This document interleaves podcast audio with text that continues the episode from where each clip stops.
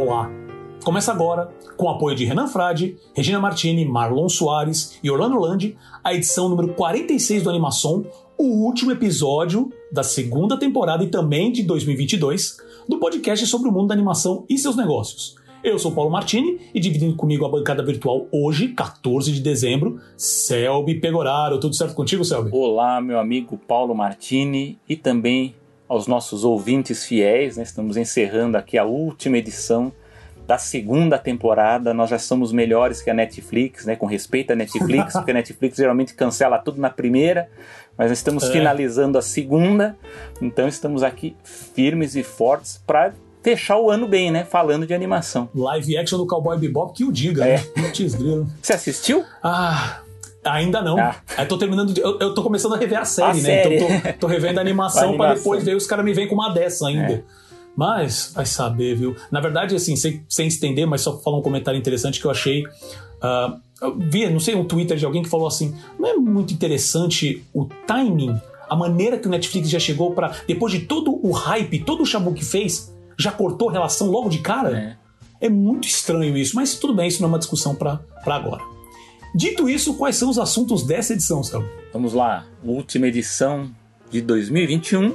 Vamos falar sobre a Disney, que apresentou a nova presidente do conselho, enquanto lida com novos investimentos e queda na força de trabalho.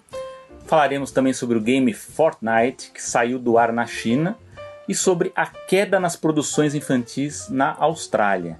E vamos fazer um bate-papo aqui sobre a retrospectiva do ano e as nossas expectativas para o mundo da animação em 2022. É isso, Paulo. Sensacional. E você também pode ser um apoiador aqui do Animação e ter seu nome mencionado em todo episódio do podcast, né? Como o Renan, a Regina, o Marlon e o Orlando. Basta acessar catarse.me barra animação e você consegue lá ver nossas metas, os nossos projetos, nossas ideias e também é, ver as recompensas que você pode receber uh, quando fizer sua contribuição mensal, como uma newsletter exclusiva e sorteios mensais. Com cinco reais, sempre lembrando, você já ajuda bastante a gente aqui. Então, novamente, catarse.me barra animação e já deixo aqui o nosso muito obrigado. Dito isso, vamos para o radar.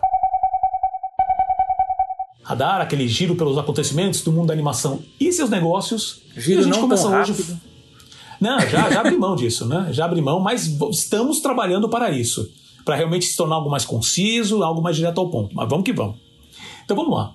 A Disney, a nova executiva né, do, do, do controle do, do conselho da Disney, investimentos em produção e queda na força de trabalho. Com a saída oficial do Bob Iger em 31 de dezembro de 2021, a Disney dará adeus ao seu ex-CEO e também presidente do conselho. Com o Bob Chapek já ocupando a cadeira de chefe executivo, a vaga de liderança do conselho estava indefinida até agora. Susan Arnold, que já foi presidente da Global Business Unit e é vice-presidente do conselho da Procter Gamble, que também mantém a função de membro do conselho do grupo McDonald's e da firma de, investimento, de investimentos Carlyle Group e é membro do conselho da Disney desde 2007, foi escolhida para a função, se tornando a primeira mulher a presidir o conselho em toda a história do grupo. Uh, esse processo manterá as responsabilidades de CEO e presidente do conselho separadas. Uh, o Iger ele entrou como CEO em 2005, mas só se tornou presidente do conselho em 2012. Já Michael Eisner é né, o antecessor de Iger, e aí eu preciso, depois o Selby me confirma se é isso mesmo, porque pelo, pesquisei, pelo que eu pesquisei parece que é, mas eu fiquei um pouco na dúvida. Mas o Michael Eisner, o antecessor do Iger, ele se tornou CEO, ele entrou como CEO e presidente do conselho da Disney já em 84. Sim. Esse, é isso mesmo? É. Então, informação está correta. Uh, esse movimento de separar as responsabilidades do CEO e do presidente do conselho são movimentos atuais em diversas grandes empresas do mercado, conforme eu vi, eu vi um artigo do, da Bloomberg que falava especificamente disso. Bom, Arnold irá enfrentar grandes desafios em ajudar a gerir o conglomerado, uh, como os 33 bilhões de dólares já confirmados de investimento de produção e licenciamento de conteúdo para o ano que vem, um aumento de 8 bilhões se comparados com os 25 bilhões investidos no ano anterior uh, mas que apenas uma pequena parte será voltada para animações. Só para um exemplo, de 140 séries produzidas pela área de General Entertainment, apenas 10 são, serão animações. Uh, e a parte do, da, da, animação do, do, que entra na, na, na, na, categoria dos estúdios não entra nesse, nesse, nesse total de 140 séries, né? É, é uma outra parte. Que não foi, é, na, na, informação que foi divulgada, ele não foi quebrado. Né? E também as críticas constantes sobre como estão lidando com os funcionários durante a pandemia. No final do ano fiscal de 2021, o conglomerado está é, tá empregando 190 mil pessoas, uma queda se comparado com 203 mil do ano passado e 223 mil há dois anos. Quais são os seus comentários, Selby? É, estamos agora na período de transição, né, mais acentuado com a despedida aí do Bob Iger, né, que haja sombra, hein? Porque ele não tá, tá dando trabalho para sair da Disney. Há quanto tempo que a gente tá falando, né? Ele tá saindo, tá saindo. No largo osso. É, no largo osso. Olha, e eu e há quem diga que se bobeasse, ele ia querer ficar mais um pouco, viu? Porque, inclusive, né, tem, tem saído aí na imprensa alguns relatos aí de que ele tem uma série de reservas aí em relação ao, ao Bob Chapek, né, que é o novo CEO. Uh, é, mas a verdade é que o Bob Chapek, pelo que tudo indica, né, inclusive saiu uma reportagem muito boa da, da Financial Times com um perfil longo, inclusive, né, sobre essa questão da, da transição que fala que o Bob, Bob, Bob Chapek foi uma escolha do Bob Iger, né? Uh, por uma questão mesmo de, de, de, de caráter, né? De, de, do que ele esperava ali como executivo já testado num, num, em vários departamentos, porque ele trabalhou com home video, trabalhou com parques. Uh, e há um lado meio pavão do Iger, meio né, de, de não tentar prejudicar a própria imagem, que ele quis também escolher uma pessoa que não fosse igual a ele, no sentido de, da, da parte de operar, né? de, como, de como gerenciar a Disney. Né? A gente falou muito aqui no animação sobre o Kevin Mayer. Né? O Kevin Mayer ele é muito mais próximo do modo de visão de, de, de, gerenciar do Bob Iger e o Bob Chapek é o inverso, né? Ele é um cara bem mais. Tanto é que é, tá tendo muita piada agora que diz que ele se ressente de ser chamado de contador de feijão, né? Do cara que tá. Cara, eu vi esse artigo e eu achei é. sensacional. Então que ele, que ele não quer ser conhecido por isso. Mas a verdade é que o, o Bob Chapek ele tá tentando refundar a Disney, ele tá, tá, tá tentando é, é, modificar toda a estrutura interna da Disney, né?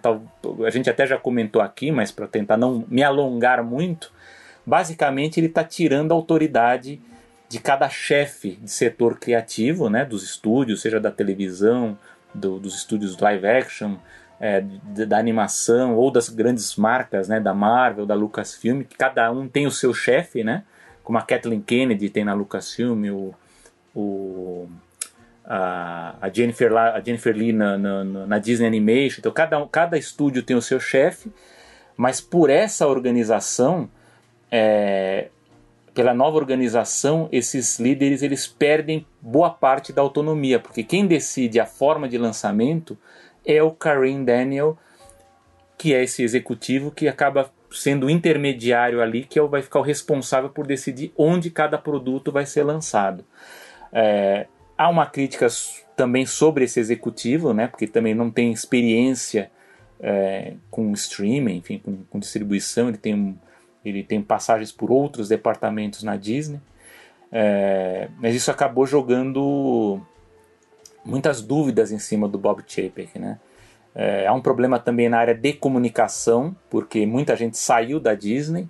É, principal pessoa é a Zenia Muka, né, que era diretora, o principal nome da comunicação ali era, entre aspas, a guarda-costas dos CEOs, né? Porque ela, ela vem da época do Mike Eisner, ele estava lá com o Bob Iger. Uh, inclusive toda a parte de tratamento com a imprensa, ela quem cuidava. E ela vai se aposentar agora com o Bob Iger no final do ano. E ficou uma dúvida de quem iria substituir, porque ela não está cuidando do Bob Chapek. E dá para perceber isso por causa de uma série de gafes que a gente tem acompanhado nos últimos meses, inclusive aquela aquele, aquele, aquela pequena briga pública com a Scarlett Johansson, né? Também que uma coisa muito estranha se tratando de Disney, né? Que e, e recentemente, por exemplo, teve um evento lá em Orlando, na Flórida, o Destination D, né? Que é um evento sobre anúncios dos parques, uma coisa menor do que a, a D23 Expo. E o Bob Chapek não pôde comparecer, né? Nesse evento. Uh, e um blog, né? Enfim, um blog meio polêmico, mas o blog deu a entender que ele não foi porque ele estava com medo de ser vaiado pelos fãs. E a resposta da Disney foi uma resposta, é, digamos assim, bem belicosa, que também é foi uma resposta que também inesperada em se tratando de Disney, né? Então dá para perceber que há um problema é, na parte de, de comunicação e, e, a gente agora recentemente é, foi noticiado que a Disney contratou o Geoffrey Morel, que é um executivo, um jornalista que por sinal já trabalhou na ABC, ele foi correspondente em Washington, mas o cara tem um currículo de, de, de gestão de comunicação assim, de não dá para pôr defeito nele, né? Porque ele nada mais nada menos que foi de secretário de imprensa do Pentágono e do Robert Gates. Ele tem uma boa transição. É, é, ele trabalhou com o Partido Republicano e com o Partido Democrata. Ele trabalhou com, no, na, nos governos do George W. Bush e do Obama. Uh, e depois ele foi trabalhar na BP. Depois da, da, da, daquele vazamento do petróleo no Golfo do México, ele foi responsável por fazer toda a gestão de crise de imagem da, da empresa e também por cuidar do CEO da, da, da, BP, que era conhecido por falar um monte de gafes na imprensa, falar o que não devia falar. Então é um cara muito experimentado e ele está indo para a Disney não para substituir propriamente a Zenia Amuka, que era essa toda poderosa, mas ele vai, ele vai ser responsável por esse cargo dela, então provavelmente ele vai contratar alguém para essa, essa parte de gestão de comunicação, mas ele vai também cuidar de toda a parte de governança também. Então toda a parte de relação de governo da Disney vai ser o Geoffrey Morel, o que é, é, me deixa um pouco mais tranquilo, porque eu não sei se fica aquela coisa de que chamar esse cara por não confiar tanto no Bob Chapek para fazer esse tipo de, de discussão, de negociação. E pelo lado do conselho, como o Paulo falou, é, houve a decisão acertada, a meu ver, de escolher a Susan Arnold, que é a membro mais veterano do conselho de administração da Disney. É, é, não se trata especificamente de um voto de não confiança, mas eu, a gente percebe, né, a gente sabe que em toda corporação o ideal é que o presidente do conselho seja um membro independente, até para que ele possa é, supervisionar né, o, o, que a empresa tem feito, o que, que o CEO faz na, na empresa. Então, é, vejo com bons olhos né, a entrada da Susan Arnold, mas não duvido, não, não será uma surpresa se daqui uns anos, caso o contrato do Bob Chapek seja renovado, ele, algum ano aí, ele assuma é, como presidente do conselho, porque é uma tradição na Disney que o CEO, CEO também seja o presidente do conselho de administração. É, só teve um período ali na, na, na no final da era da, da, dos últimos anos do Michael Eisner que por conta de não confiança o conselho foi obrigado a eleger um outro presidente mas em, em geral o presidente é o CEO né? então a gente é, vai estar tá passando por um período forte aí de, de, de, né, de, de turbulências né, em relação aos, aos vários departamentos né? Então, na animação, a gente vai começar a ver finalmente os filmes que não foram é, aprovados pelo John Lester, né? São filmes aprovados pelas gestões do Pete Doctor na Pixar e da Jennifer Lee na Disney. É, nos parques a gente vai começar a ver atrações novas sendo abertas. Agora, lógico, abriu agora agora é tudo experiência premium, né? Tudo agora é pago, até o Fast Pass agora é tudo é pago. Mas por conta da forte demanda de turismo que com a reabertura né, de, de das viagens, do, do, do, turismo, as pessoas estão consumindo, então é um bom sinal para a Disney, né? Então eles estão ganhando dinheiro com isso. Mas o grande segredo aí, que depois eu vou falar na nossa outra pauta aqui, que é o streaming, né? O desafio de produzir uma quantidade muito grande de, de, de, de acervo que atraia um novo público, que seja capaz também de atrair mais assinantes e de prendê-los no Disney Plus. Né? A gente sabe que tem uma série de, de problemas relacionados às diferentes plataformas, né? E, e, o Disney Plus ele tem um problema de retenção, né? A gente tem um número grande de assinantes, mas eu, eu, eu tive a curiosidade de conversar com vários amigos que assinam e, e muitos deles falam que assistem pouco, né? Isso é um problema, então eles estão sempre na Netflix e não estão no Disney Plus. Então acho que o grande desafio 2022 da Disney é essa essa produção e essa e a estratégia de lançamento de forma que consiga os mesmos efeitos da, da, da Netflix e da, da Amazon Prime, né? Então eu sou um pouco otimista que, embora a gente durante a pandemia tenha tido essa, essa queda muito forte né, de, de, de funcionários, né, pelo que eu vejo, a gente vai. É, é, possível que a gente tenha uma retomada muito forte. A gente vê pelos parques mesmo que a Disney ela está com, com uma ansiedade forte de contratar pessoas que saíram da. que né, foram demitidas ou, ou saíram né, durante a pandemia e aos poucos essas re recontratações estão sendo feitas, né? Então vamos ver agora com o streaming, que eu acho que vai ser a, o principal entrave aí, o principal desafio do, do Bob Chapek no, no início da gestão dele full time, sem ter o, não sei se o Paulo viu, tem um para mim o principal o principal desenho, o cartoon que eu vi que eu gostei é uma que é o Bob Iger olhando por cima do, do Chapek, né, na calculadora, ali fazendo as contas. Então ele não vai ter Cara, mais esse desenho. é, eu não, não, não, não vai ter mais o Bob Iger na, nas costas ali olhando.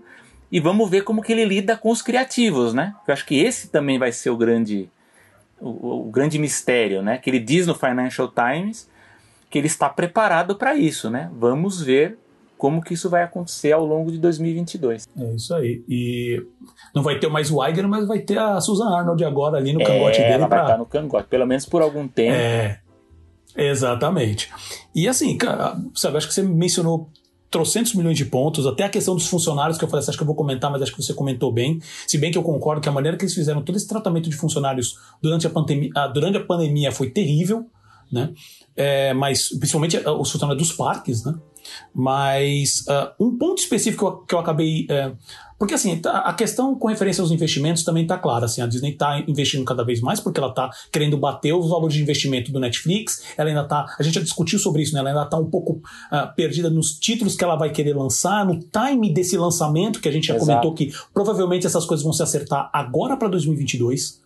E é, provavelmente então a partir mais... do segundo semestre ainda, né? Não é agora Isso, pro começo, ainda pro final não agora. do ano. Exato, né? exato. Aquele negócio que a gente falou que vamos ficar focado não só nos lançamentos agora, mas principalmente para os anúncios que é. vão vir no próximo, como é que é, no Disney Plus Day é. de 2022, né? É, mas procurando uma coisa, uh, e, e, agora eu vou falar um pouquinho de...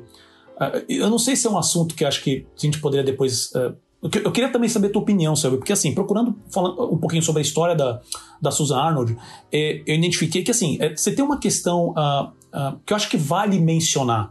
Ela não, ela não pode. É, que foi mais ou menos a discussão que teve-se há, há, há, alguns meses atrás com, com a eleição dos Estados Unidos da Kamala, Kamala Harris, né, como vice-presidente. Que realmente faz uma grande diferença ter uma, uma mulher no, no, praticamente no segundo cargo mais alto do país, uh, que é uma mulher, é, além disso é uma minoria, porque ela é, ela é.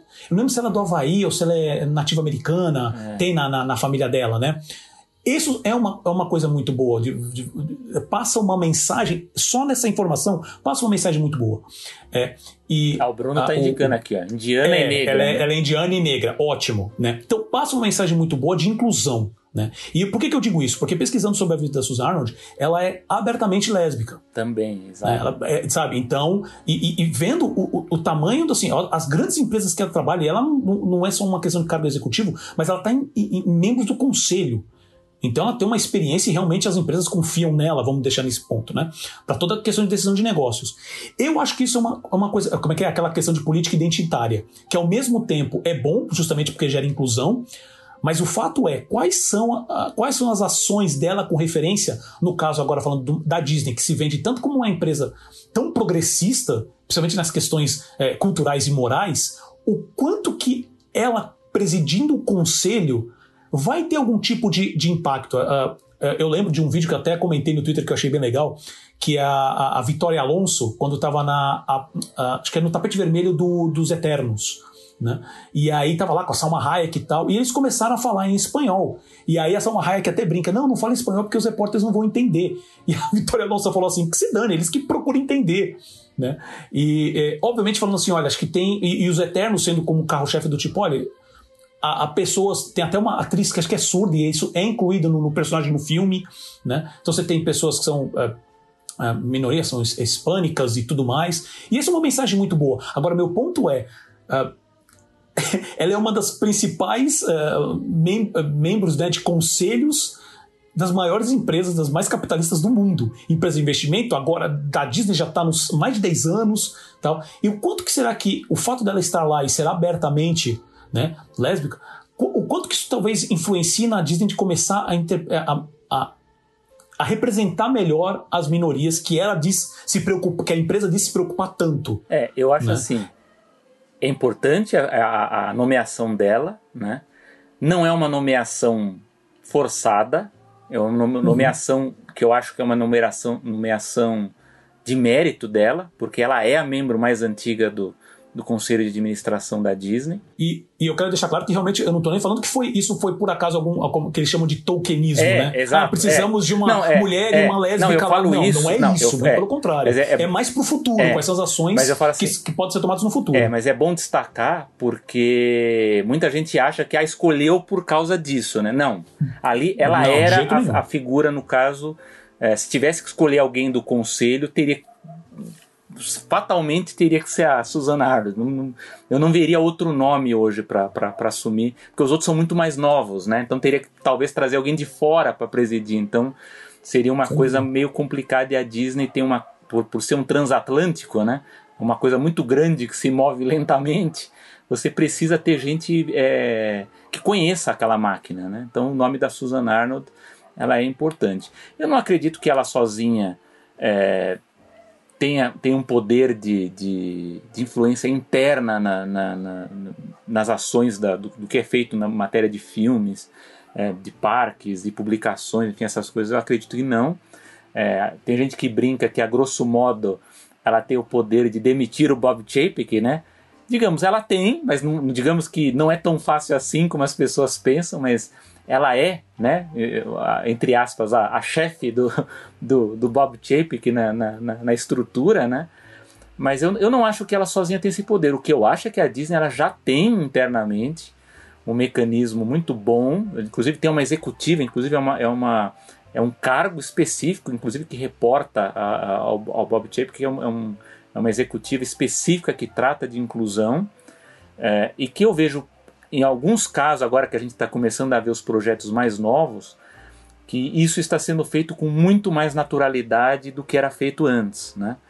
Porque antes tinha muito aquela coisa de, de, de encaixar um personagem negro, justamente ah, porque a gente precisa é, colocar, ou então aquela história que também me incomodava muito de ah, esse, essa, esse filme tem a protagonista mulher, então vamos pôr uma co-diretora, ou como foi o caso do Paulo talvez me corrija se eu estiver errado. Acho que foi o Coco, né, que teve um co-diretor mexicano, né? Então, isso mesmo. É, então às vezes você, você coloca isso para dar, ah, não, né? Estamos incluindo alguém aqui para é. E o que a gente tem visto nos projetos mais novos, né, esses últimos, é que há uma coisa muito mais natural acontecendo. Por exemplo, o Encanto, né, que é um filme novo da Disney, eu ia mencionar é. o Encanto justamente com esse mesmo exemplo, porque você é. tem os dois diretores principais e tem uma co-diretora é. que é uma pessoa da Colômbia então, e tudo então, mais. Exatamente. Então, o Encanto, para mim, ele é a transição disso. Porque ele ainda Entendi. tem essa questão da, da, da co-diretora ali e tal, mas você percebe que há muito mais integração no, no, no, no corpo né, de, de, profissionais envolvidos na produção, né, na, na trilha sonora, no, nos artistas que trabalhavam na, na, conce, no conceito artístico, nos dubladores, né, quem, quem faz as vozes, e mesmo na concepção da história dos personagens. Né? A gente vê que ali é, é todo um, um mix né, de, de raças, até porque a Colômbia é também é um país como o Brasil, um país bem misturado, né?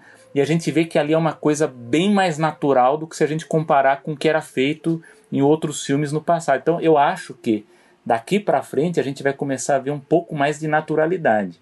Eu posso falar para você que, por exemplo, nos quadrinhos já existe um manual de, de, de inclusão com exemplos de todos os países, de como você deve representar personagens. Sabe aqueles personagens, por exemplo, nas histórias em quadrinhos, é, que tem os extras, né, os, com quem os personagens falam quando eles estão em determinado país? A Disney está uhum. muito atenta a isso. Não, não, é, um, não é um guia é, que você é obrigado a seguir especificamente aquilo, mas ele é um guia para servir de base para que os artistas, né, os quadrinistas, eles, eles possam representar melhor as pessoas de diferentes partes do mundo, né? Isso você diz na Disney mesmo. A na, Disney da, fez na Disney, publicações, é, da, na parte de publicações Entendi. da Disney. Então isso já existe, Entendi. né? Então eu acredito que, que, que não é a Susan Arnold em si que vai ter o um impacto. Eu acho que isso já está acontecendo dentro da Disney, né? E existe uma executiva específica que trata disso, né? E, e eu espero, esse é o meu desejo, que, que essa inclusão, que, que, que as novas histórias que, que, que aconteçam, que apareçam, tudo isso ocorra com a normalidade esperada, que não seja uma coisa é, forçada, que gere, gere, gere críticas, é, ou que gere críticas até internas dentro da produção, como foi, por exemplo, no filme aí do, do Lin-Manuel Miranda, né, aquele do In the Heights, né, que ele fez, ele tentou fazer uma coisa inclusiva e no final foi criticado da mesma forma, né, porque, enfim, não, não foi bem pensada a, a forma da inclusão que ele pensou não foi bem pensada. Então, essas coisas elas precisam ser tratadas com, de, com uma, de uma forma é, muito bem pensada, né? E de uma forma espontânea, né? Eu acho que isso é, é como eu estava conversando até com o nosso, nosso amigo Léo aí do, do, do do Papo Animado, né, do podcast, que fala assim: isso vai acontecer quando a gente ver novas histórias com novos personagens. Aí a gente vai, a gente vai ver isso com uma naturalidade maior, é o meu desejo, mas o que eu vejo na Disney é que há um movimento muito forte para ter essas políticas, né?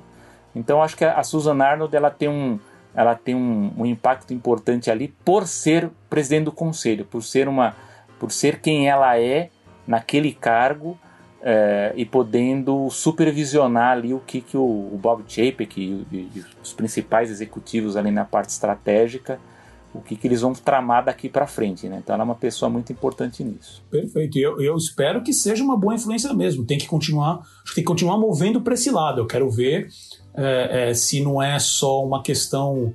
Obviamente, que nem você falou, assim, não, é, ela não vai tomar decisão sozinha. Tem outras, outras questões é. que, que vão acabar atravancando, ou pelo menos é, atrasando esse processo, mas eu espero que continue para esse caminho. Agora, quanto ao Bob Iger, só para fechar, agora vamos saber. Ah, tem, tem gente que brinca que ele quer voltar a ser CEO, né? Que diz que ele está torcendo por, por, por, por, mas, mas na verdade o que se fala é que ele, tem, lá, ele tem pretensões políticas, né? Então ele tá, ele ah, tá, isso já não é de hoje que a gente comenta então, isso ele está vislumbrando ser candidato a governador da Califórnia ou, a depender do que acontecer em 2024, a presidente. Então a gente tem que ficar de olho nisso, porque o cara ele tem. Não à toa que diz que ele quer lançar novo livro, né? Porque ele quer tentar limpar a barra ah, dele é. aí do, do, dos últimos anos. Precisa dar o um adendo, né? É. Tipo, meus últimos, meus últimos dois anos infernais Exato. na Disney, alguma coisa do gênero. Né? Só uma sugestão de título, sei lá.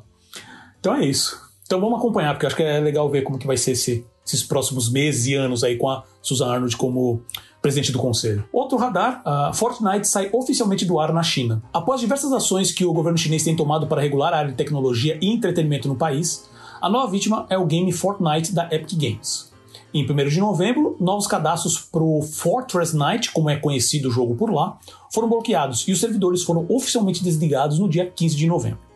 A Epic Games não deu nenhuma explicação oficial sobre essa atitude, mas tudo leva a crer que as novas leis impostas aos cidadãos chineses que impedem, inclusive crianças e adolescentes, de se conectarem online durante os dias da semana e apenas três horas durante os fins de semana, e diversas adapta ah, adaptações para adequar o game às novas regras, inclusive não permitindo é, microtransações, é, cortaram qualquer possibilidade de se criar um negócio viável no país. Falamos bastante sobre essa guerra cultural no, no, no, na China, né? No episódio 41 aqui do podcast, que está impactando não só a área de games, animações, televisão e streaming, mas também serviços online de maneira geral. A, Microsoft não disponibiliza mais a rede social LinkedIn em terras chinesas e o Yahoo retirou todos os seus serviços e saiu totalmente do país. Selby, onde vai acabar esses, essas proibições do governo chinês, Selby? Só tá piorando, cara. Bom, para quem tá ouvindo, eu vou fazer uma pausa dramática, né? Vou ficar quieta assim. Põe um, põe um grilinho aí. Eu pedi pro Gustavo colocar um grilinho na edição. Pede, não fala essas coisas que ele vai colocar mesmo, né? E agora eu espero, agora eu espero que ele coloque. Paulo, é a China. O que, que, que, a gente pode falar, né? Eu acho é até, até você foi, foi legal em citar, porque eu acho que até que eu fosse falar aqui e ia repetir o que a gente comentou muito bem no, no episódio 41, né? Do, do, do podcast sobre guerras culturais e, e, e como que está essa política de censura né, e bloqueios na China, né, é, vai, vai continuar assim. Eu, eu acho que vai, vai, vai aumentar. Né, a coisa para 2022 vai aumentar. Inclusive, há uma discussão que eu acho que a gente vai ouvir mais em 2022. Agora, nas últimas semanas, não está não, não tá sendo muito falado. Mas eu acho que isso vai começar a impactar mais ainda as empresas que têm negócios na China. As empresas americanas que têm negócios na China, digo do ponto de vista do, do, do audiovisual, né? por exemplo, a Disney que tem parques lá, é, estúdios que também tem coprodução, né? eu acho que elas vão começar a ser afetadas. Eu não sei ainda é, os limites disso. Precisa ver também qual é o plano da China também, né, de, em, em relação também à produção própria, né, que também está uma... A gente tem umas... Já, foi, a gente já discutiu isso também, para ver no que, que impacta, mas o que a gente está vendo é que em 2021 foi um ano de, de fortes bloqueios na China, né? Me deixa preocupado e eu, eu, eu até gostaria de ler mais ainda sobre esse assunto, porque é, cada vez mais a gente está sabendo dessa, é, desses cerceamentos aí é, em sites, em produções, né, entrada também de filmes lá e de, de games, né? Então, para mim me preocupa bastante. Cara, isso é muito, isso é muito estranho porque é uma até, até onde vai esse controle? Até onde vai essa pressão em cima das empresas? E óbvio que uh, esse tipo de ação impacta nas empresas da própria China. Né? Eles que querem se tornar esses, uh, esses grandes monstros, dominarem realmente o mundo culturalmente é. também, eles têm esse desejo. Né? E, e obviamente que, essa, que, esses, que essas ações impactam nas empresas chinesas. Né? Mas o, impacta principalmente nas empresas de fora. Esse, o, o, grande, um dos grandes pontos, acho que com tudo isso, é aplicar nas empresas estrangeiras. Né? Eu, eu, eu não sei, porque assim, eles também estão é, é, querendo continuar naquela questão de querer exportar. Tem conteúdo novo da China, por exemplo, no Netflix mesmo. Sim. Né, é, estreou aquele, se não me engano, é, em inglês é The White Snake, é um filme novo. Só que aqui pro Brasil veio tipo, como a cobra verde, alguma coisa assim, a serpente verde né? Que parece muito, parece muito bacana, estreou esses dias, então já, tô, já botei na minha lista para assistir. Mas ainda assim foi o que a gente discutiu no, no, programa da Coreia, né? Ele aparece lá, as coisas aparecem, mas ele não consegue é, é quebrar, assim, não consegue ser um conteúdo onde o, o resto do Ocidente realmente abraça, né? E esse é o tipo de coisa que também você, é, batendo dessa maneira nas empresas estrangeiras, as próprias empresas estrangeiras vão começar a falar assim: não, vamos dar tanta, vamos continuar negociando. Óbvio que eles nem, nenhuma é burra de perder né, é, é, é uma possibilidade de negócio. Mas falando especificamente de conteúdo, ele acaba não sendo tão, tão divulgado, né, não tão promovido. Né? E, obviamente, que isso também. É, obviamente, as empresas grandes é porque vai sobreviver. Né, gente? Não é nada sobre isso. Mas é muito estranho porque, é, lendo sobre isso, é, a Epic, ela, eu acredito que não foi só a Epic que fez, que participou desse processo, mas uh, especificamente deles, uh, falam o quanto de alterações eles fizeram no jogo. Eu li uma parte especificamente que eles chegaram a mudar vários uh, os assets, né? são figuras mesmo. Os, os, por exemplo, se tinha caveiras que apareciam uma hora, eles mudaram aquelas caveiras para ficar uma coisa diferente. Tá? Ah, porque não pode. Porque aqui não pode isso, aqui não pode aquilo. E eles mudando. Isso estavam nessa mais de dois, acho que dois, três anos quase. Né? E ainda assim não deu certo. Tiraram as microtransações, que é realmente onde o Fortnite ganha é. o, o, o, grosso do dinheiro mesmo. E ok, acabou, vamos desligar. Estamos saindo, não é tipo, ah, vamos diminuir a divulgação. Não, eles desligaram os servidores. Todos os artigos que eu li falam, eles desligaram os servidores no país. Né? Então, assim, é, é que vai sobreviver, mas e outro, Sem outro cultural que é que recentemente, né, nos últimos tempos, a China também ela está cerceando muita coisa nas suas, digamos, seus novos dois territórios aí que eram as colônias, né, que é Hong Kong e Macau, né? Então também a gente está tá tendo vários exemplos aí com novas leis sendo sendo aprovadas, né, para cercear a liberdade de imprensa, é, como eram como eram as produções audiovisuais também. É, parece que agora em Macau eles querem controlar o, também o, os cassinos que tem lá e, e e é uma coisa complicada, porque diz que lá em Macau é, se aposta se aposta 10 vezes mais do que em Las Vegas. Então você imagina o que, que rola ali de lavagem de dinheiro, de coisa, como que eles vão controlar aquilo ali, ainda é uma é uma incógnita, né? Mas a gente, mas a gente sabe, vendo as notícias, que está tendo movimentações muito fortes, inclusive nessas duas regiões. Cara, não tinha essa informação, não sabe.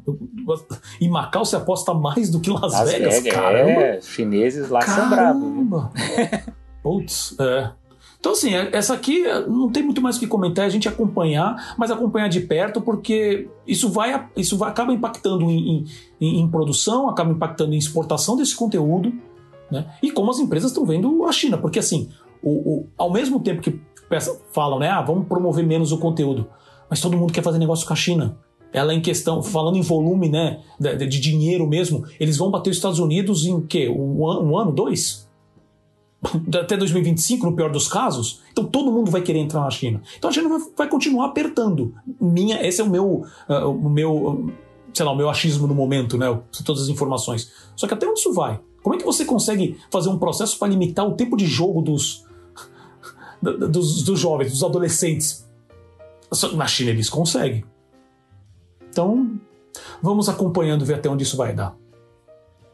E o último radar, o último radar do ano? Que é uma notícia também não muito boa, mas queda nas produções infantis na Austrália após a eliminação de lei de cotas. Quem acompanha o Animação né, desde o início deve lembrar que mencionamos sobre a situação nas produções animadas na Austrália nos episódios 14 e 20 aqui do podcast. Resumidamente, as redes de TV lineares no país, conhecidas também como TV abertas, conseguiram que o governo australiano primeiro pausasse né, as subcotas de exibição de conteúdo, de conteúdo local para conteúdos infantis, com a desculpa de que a pandemia estaria encarecendo a produção, estaria menos publicidade e tudo mais. Poucos meses depois, poucos meses depois, o lobby conseguiu o que queria, que essas subcotas fossem totalmente eliminadas. E agora, segundo o um relatório elaborado pela agência governamental Screen Australia, mostra que a queda brusca de produções uh, mostra a queda brusca de produções infantis em um ano. Uma queda de 50% em produções no total, sendo que no período 2019-2020 foram 14 e, e apenas 7 entre 2020 e 2021. E dessas sete produções, apenas duas são animadas, que foi a terceira temporada da série Bluey e a segunda temporada de The Strange Chores, que são ambas financiadas pelo canal governamental ABC, né? ABC, que não é o mesmo ABC da Disney. Tá? Num período anterior, foram oito séries, de uma média de seis por ano nos últimos cinco anos. Que, e caiu para dois, né, no caso. O total de horas produzidas caiu de 55 para 13. E nenhuma coprodução foi iniciada no período. Lembrando que essas cotas nunca afetaram o serviço de streaming no país. É, só, só uma, uma, uma, correção, só para ver se eu entendi. O, a ABC, na verdade, você quer dizer que é uma TV estatal, né? Isso, Como isso. se fosse a nossa TV Brasil, TV é, Cultura. TV Cultura, né? isso mesmo. Isso é, na TV, TV estatal. É, a gente já discutiu muito esse assunto, né? É uma polêmica essa coisa da, das cotas em TV comercial linear porque a dinâmica é uma, é, é, é uma dinâmica diferente que depende muito de, de audiência e publicidade, né? E as emissoras reclamam de falta de investimento para compensar né, essa, essa coisa das cotas. No Brasil a gente já teve essa discussão também muito forte quando tentou-se também emplacar uma cota para as TVs de, de, de rede aberta, né? E a gente sabe muito bem que a única, a única rede que consegue mesmo ter estrutura e suporte ali para fazer uma para fazer várias produções nacionais de forma sustentável é a TV Globo e olhe lá, né? As outras de vez em quando tem períodos que conseguem e depois param, né? Então isso é, isso, isso é, um, é um problema para pra, as redes comerciais de TV aberta. É, e no caso da Austrália isso já estava em discussão há muitos anos e, e agora eles conseguiram aprovar, né? É... Agora, eu, eu, eu, dei uma olhada no, no relatório né, da, da TV australiana, né, do, do órgão regulador da TV australiana, e tem uns. Eu, pelo menos eu tenho um dado interessante que eu não consegui, não houve tempo para a gente checar isso, para ver inclusive se há essa informação ou não. É, mas embora a gente tenha tido essa redução na produção de animações na Austrália, né, que, que é uma notícia ruim, é, por outro lado, houve um aumento considerável do investimento no audiovisual na Austrália. Né? Então, pelos dados do relatório, consta ali que eles aumentaram para quase 1,9 bilhão de dólares australianos. O, o, o, dólar australiano pro, pro real deve ser 1 para 4, é, equivale acho que a 4, vamos, 4 bilhões de reais, é, sendo que metade disso é produção nacional. É um valor considerável.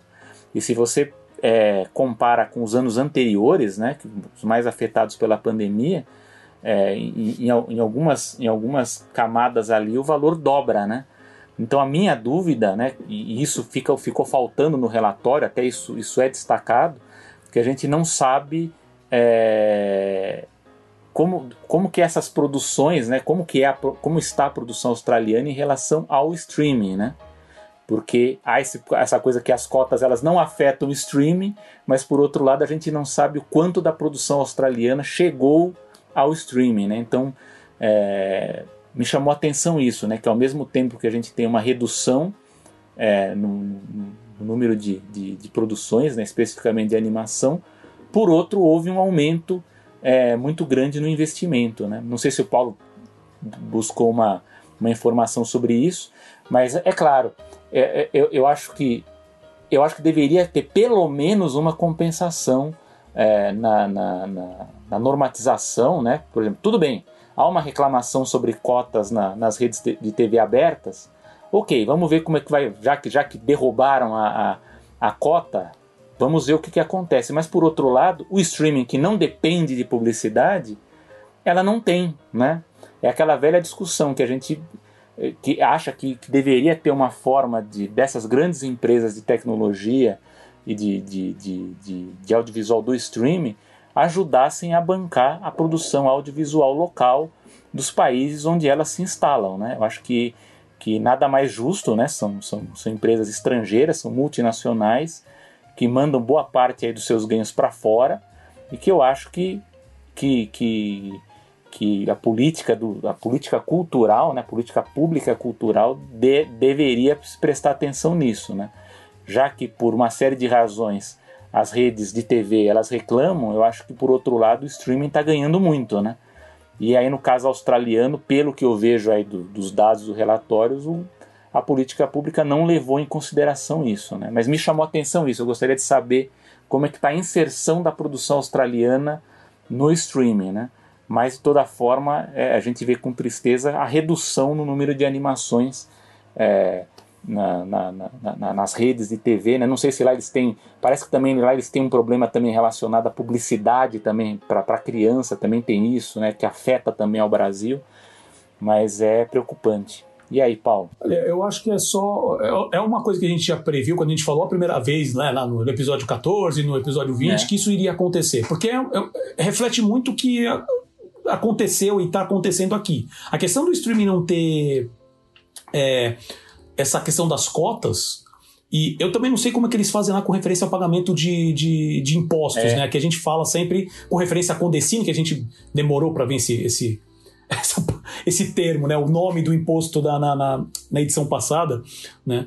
Uh, então eu não sei o quanto que é o processo hoje lá para realmente reinvestir na indústria.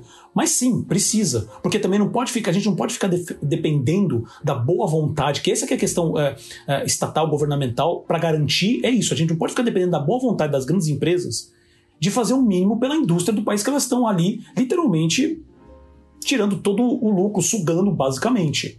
Sabe? Pô, Netflix vem, Netflix aposta, tudo bem. Precisa ter um mínimo.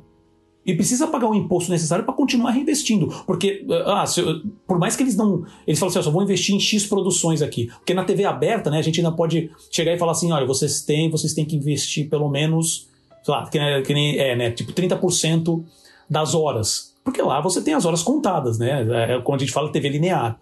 Por Netflix, não, ele coloca quantas horas por, por semana nova no ar. Quantas horas são consumidas por semana.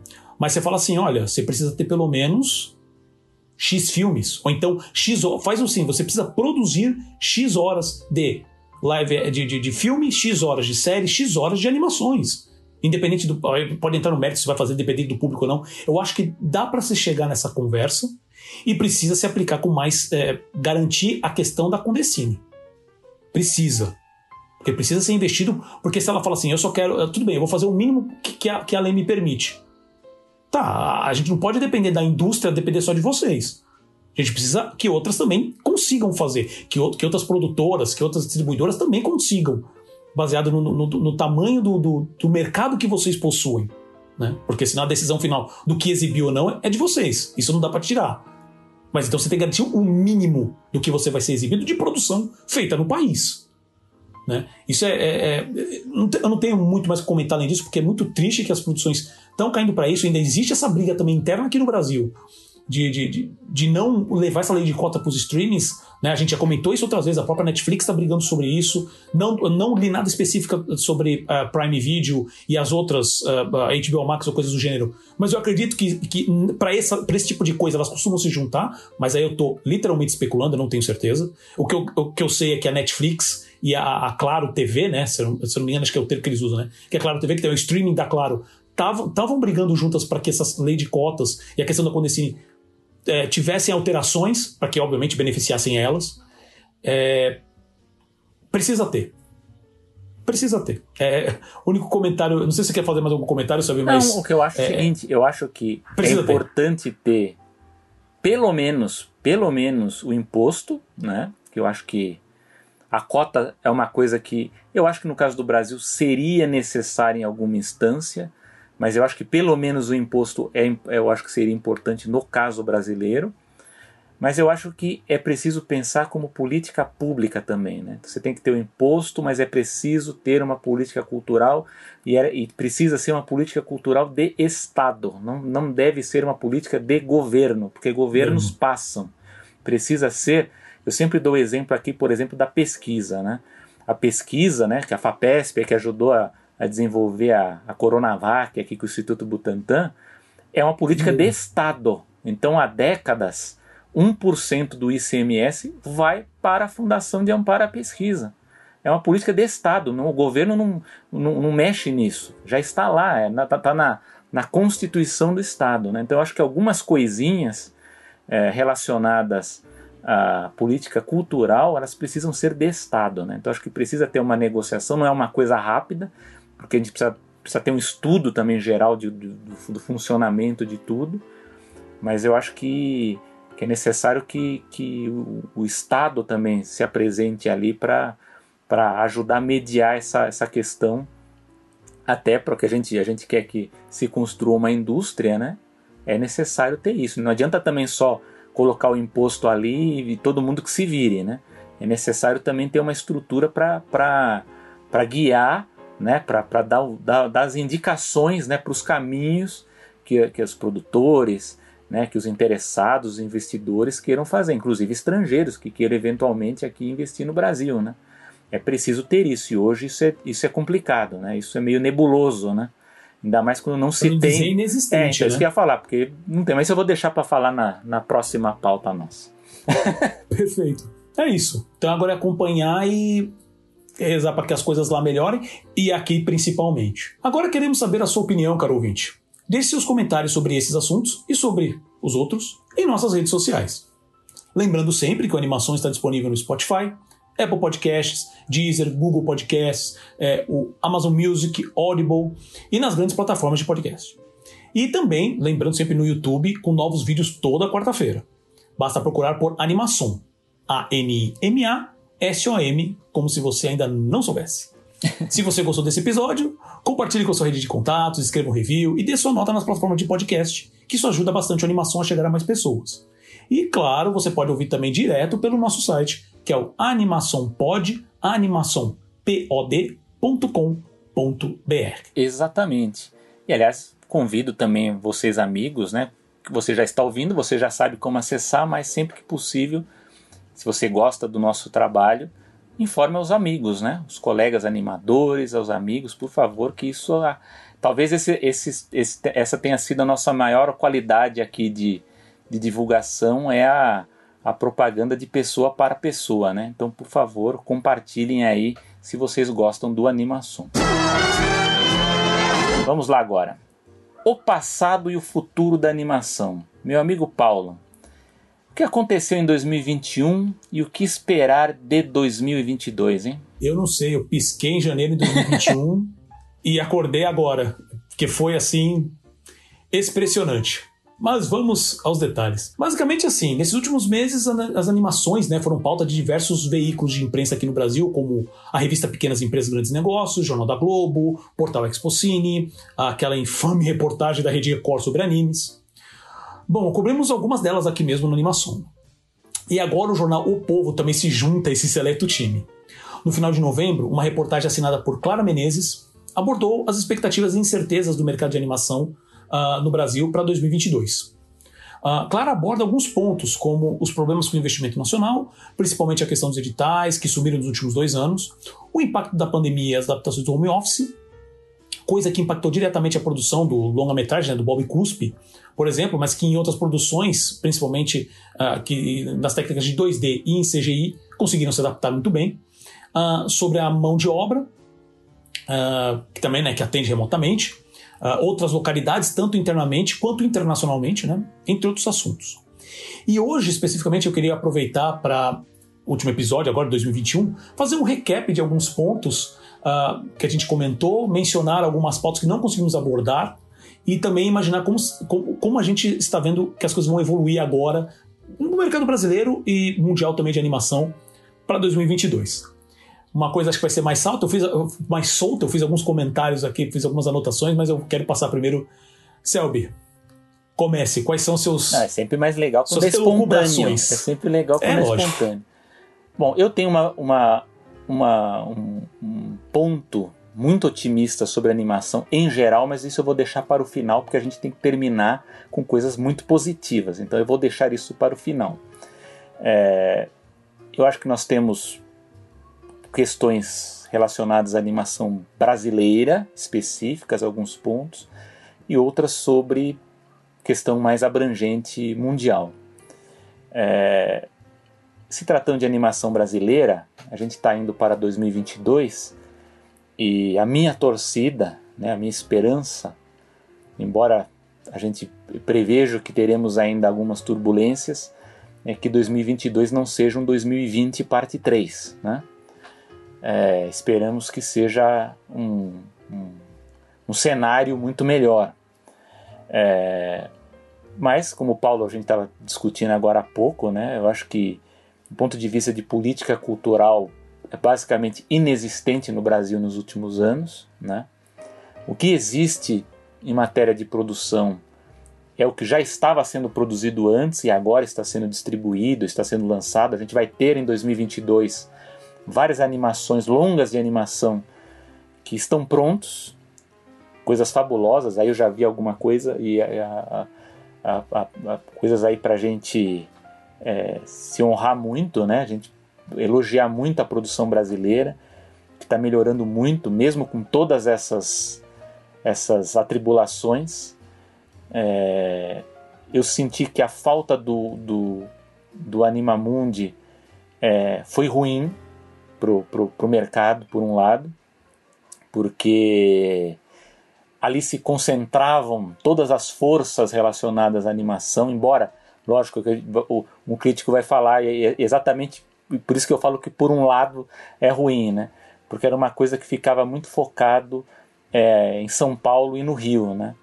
E eu acho que essa ausência do Animamundi acabou forçando mesmo com que os, uh, os principais atores aí relacionados à animação aparecessem e fizessem eventos, participassem de, de debates públicos, como a gente viu aí do Dia da Animação, é, eventos acadêmicos como o Cianima, outros ali relacionados também à Universidade é, é, Federal Rural lá do, do, Paraná, enfim, muitos eventos. Acho que esse ano foi um dos eventos que, que eu pude conhecer muito mais pessoas que pesquisam animação e que produzem animação.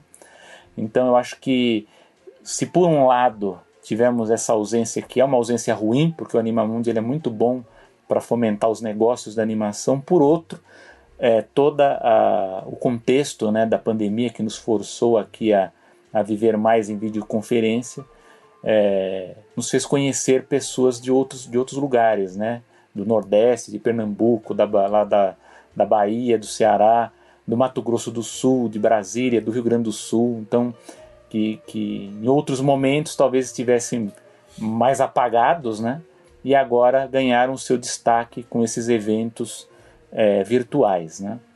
Uh, temos também, a gente discutiu muito a questão da, de associação né, da, da BCA, que ela trocou a sua gestão agora, sei que eles estão em reunião, estão é, com várias ideias aí para retomar uh, ações importantes, porque eu acho que a animação ela tem que deixar de ser acessório na produção audiovisual brasileira, ela ainda é tratada assim nos editais.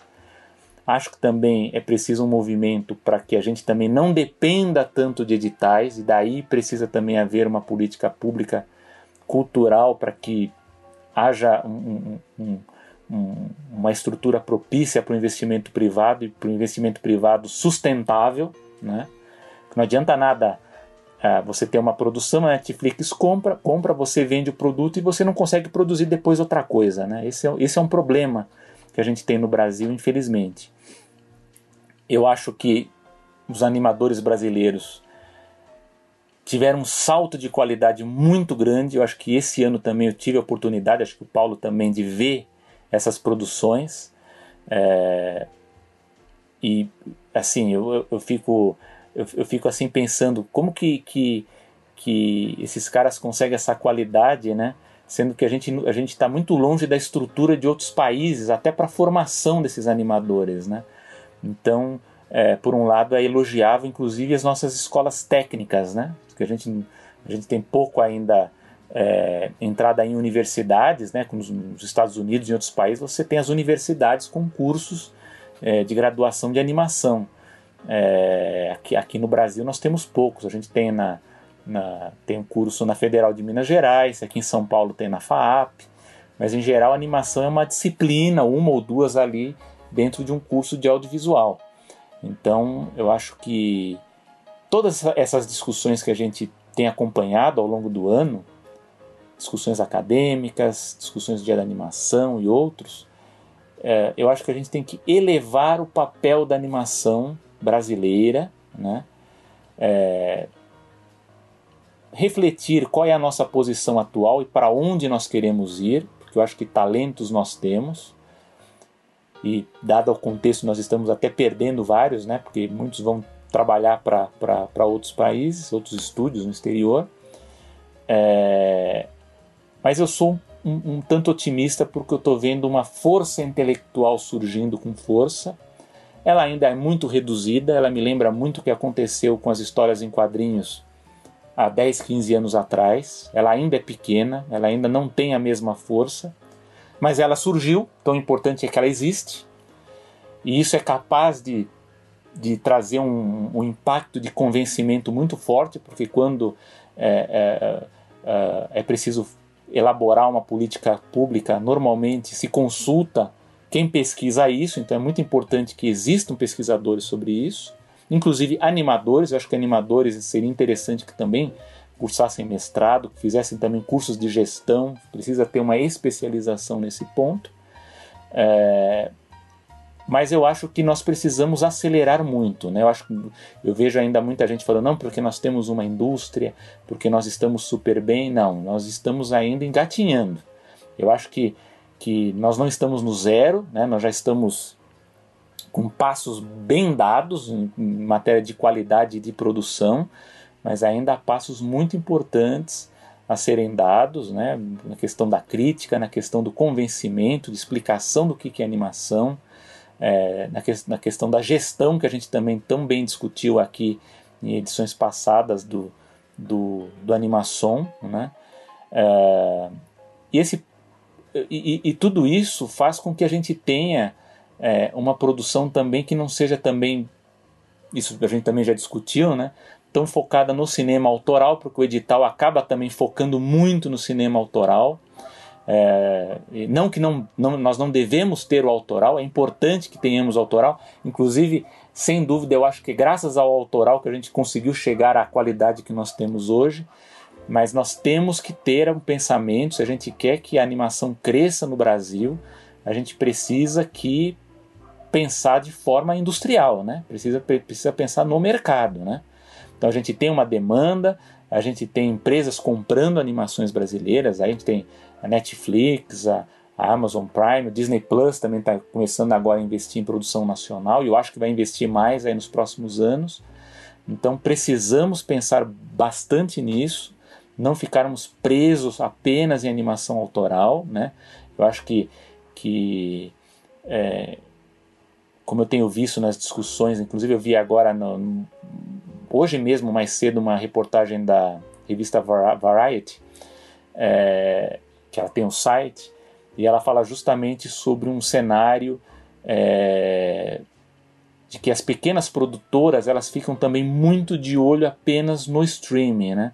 E na Europa há um, há um pensamento já circulando de que talvez em 2022 atinja um teto na atração de novos assinantes e num teto também em número de aquisições de produtos, porque a gente tem que pensar, como o Paulo sempre gosta de falar aqui, das IPs, né, das, das propriedades intelectuais, que vai chegar num limite isso, e muita gente que pesquisa, é aí que eu falo que a pesquisa é muito importante, fala que as produtoras elas têm que ter um cuidado maior com as suas criações, com as suas propriedades intelectuais, não vender tudo também para o streaming, ela precisa pensar em outras alternativas, e aí entra cinema, entra é, as redes lineares de TV, como a gente falou no caso da Austrália, entra nos canais próprios, que também foi uma coisa que a gente também comentou aqui, de você também montar o seu próprio canal para desenvolver é, a, a, sua criação em forma de propriedade intelectual para que ela seja mais valorizada, para que, que a sua produtora se torne mais sustentável.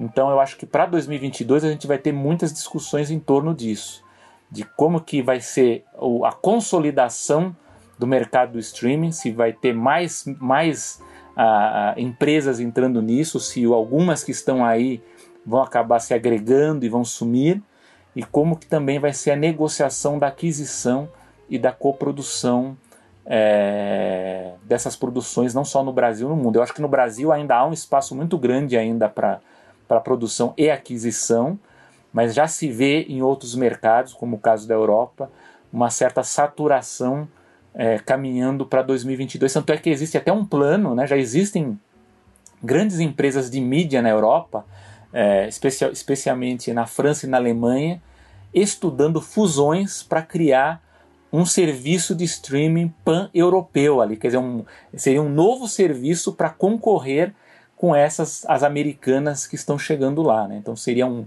um, um novo ator no cenário ali para também adquirir as produções locais, as produções dos países, ali no caso da Europa. Eu acho que é, é uma coisa que a gente tem que prestar atenção, né? Eu acho que, que há também, acho que até pouco diálogo entre o Brasil e, e, os países vizinhos nessa coisa da política cultural voltada para o streaming, né? Até porque o Brasil já não, é, é, é quase inexistente essas, essas, esse tipo de discussão, mas eu acho que há pouca discussão disso, inclusive entre os países, em como é, negociar em grupo também certas coisas que, que acaba facilitando. Né? Nesse, nesse, nesse ponto, a Europa está ela, ela tá um pouco mais avançada. Né? Mas eu vejo com bons olhos a, a evolução da, da, animação brasileira. É, espero que o animação esteja contribuindo, pelo menos pelo feedback que a gente tem né, do, do, dos nossos ouvintes. As pessoas acabam aprendendo mais ou vão buscar mais informações sobre animação não só brasileira quanto de outros países. A gente entende é, que esse é um nicho, né? Se o audiovisual já, já, já é uma coisa limitada, quando a gente fala de animação é uma coisa menor e mercado de animação é menos ainda, né? Então a gente fica sempre feliz quando a gente recebe um feedback.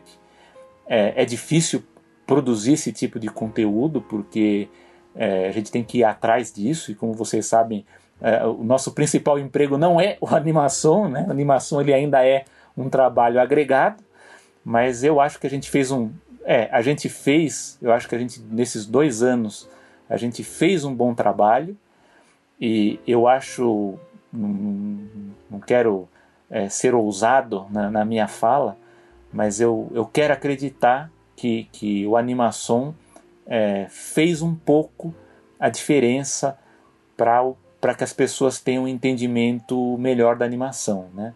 E, e, eu não digo que isso é uma responsabilidade só nossa, né? Eu acho que Nós temos muitos amigos que fizeram e fazem isso constantemente, aí né, também paralelamente com o nosso trabalho, o caso do, do Papa Animado, do pessoal do Pod Cartoon, é, do, do, do, do Cianime, é, e outros aí, o Marcos Mendes também com Animation Info, o Animação SA também. É, todos eles, todos esses sites, todos esses podcasts, eles são importantes para que a gente aumente a compreensão do que é animação.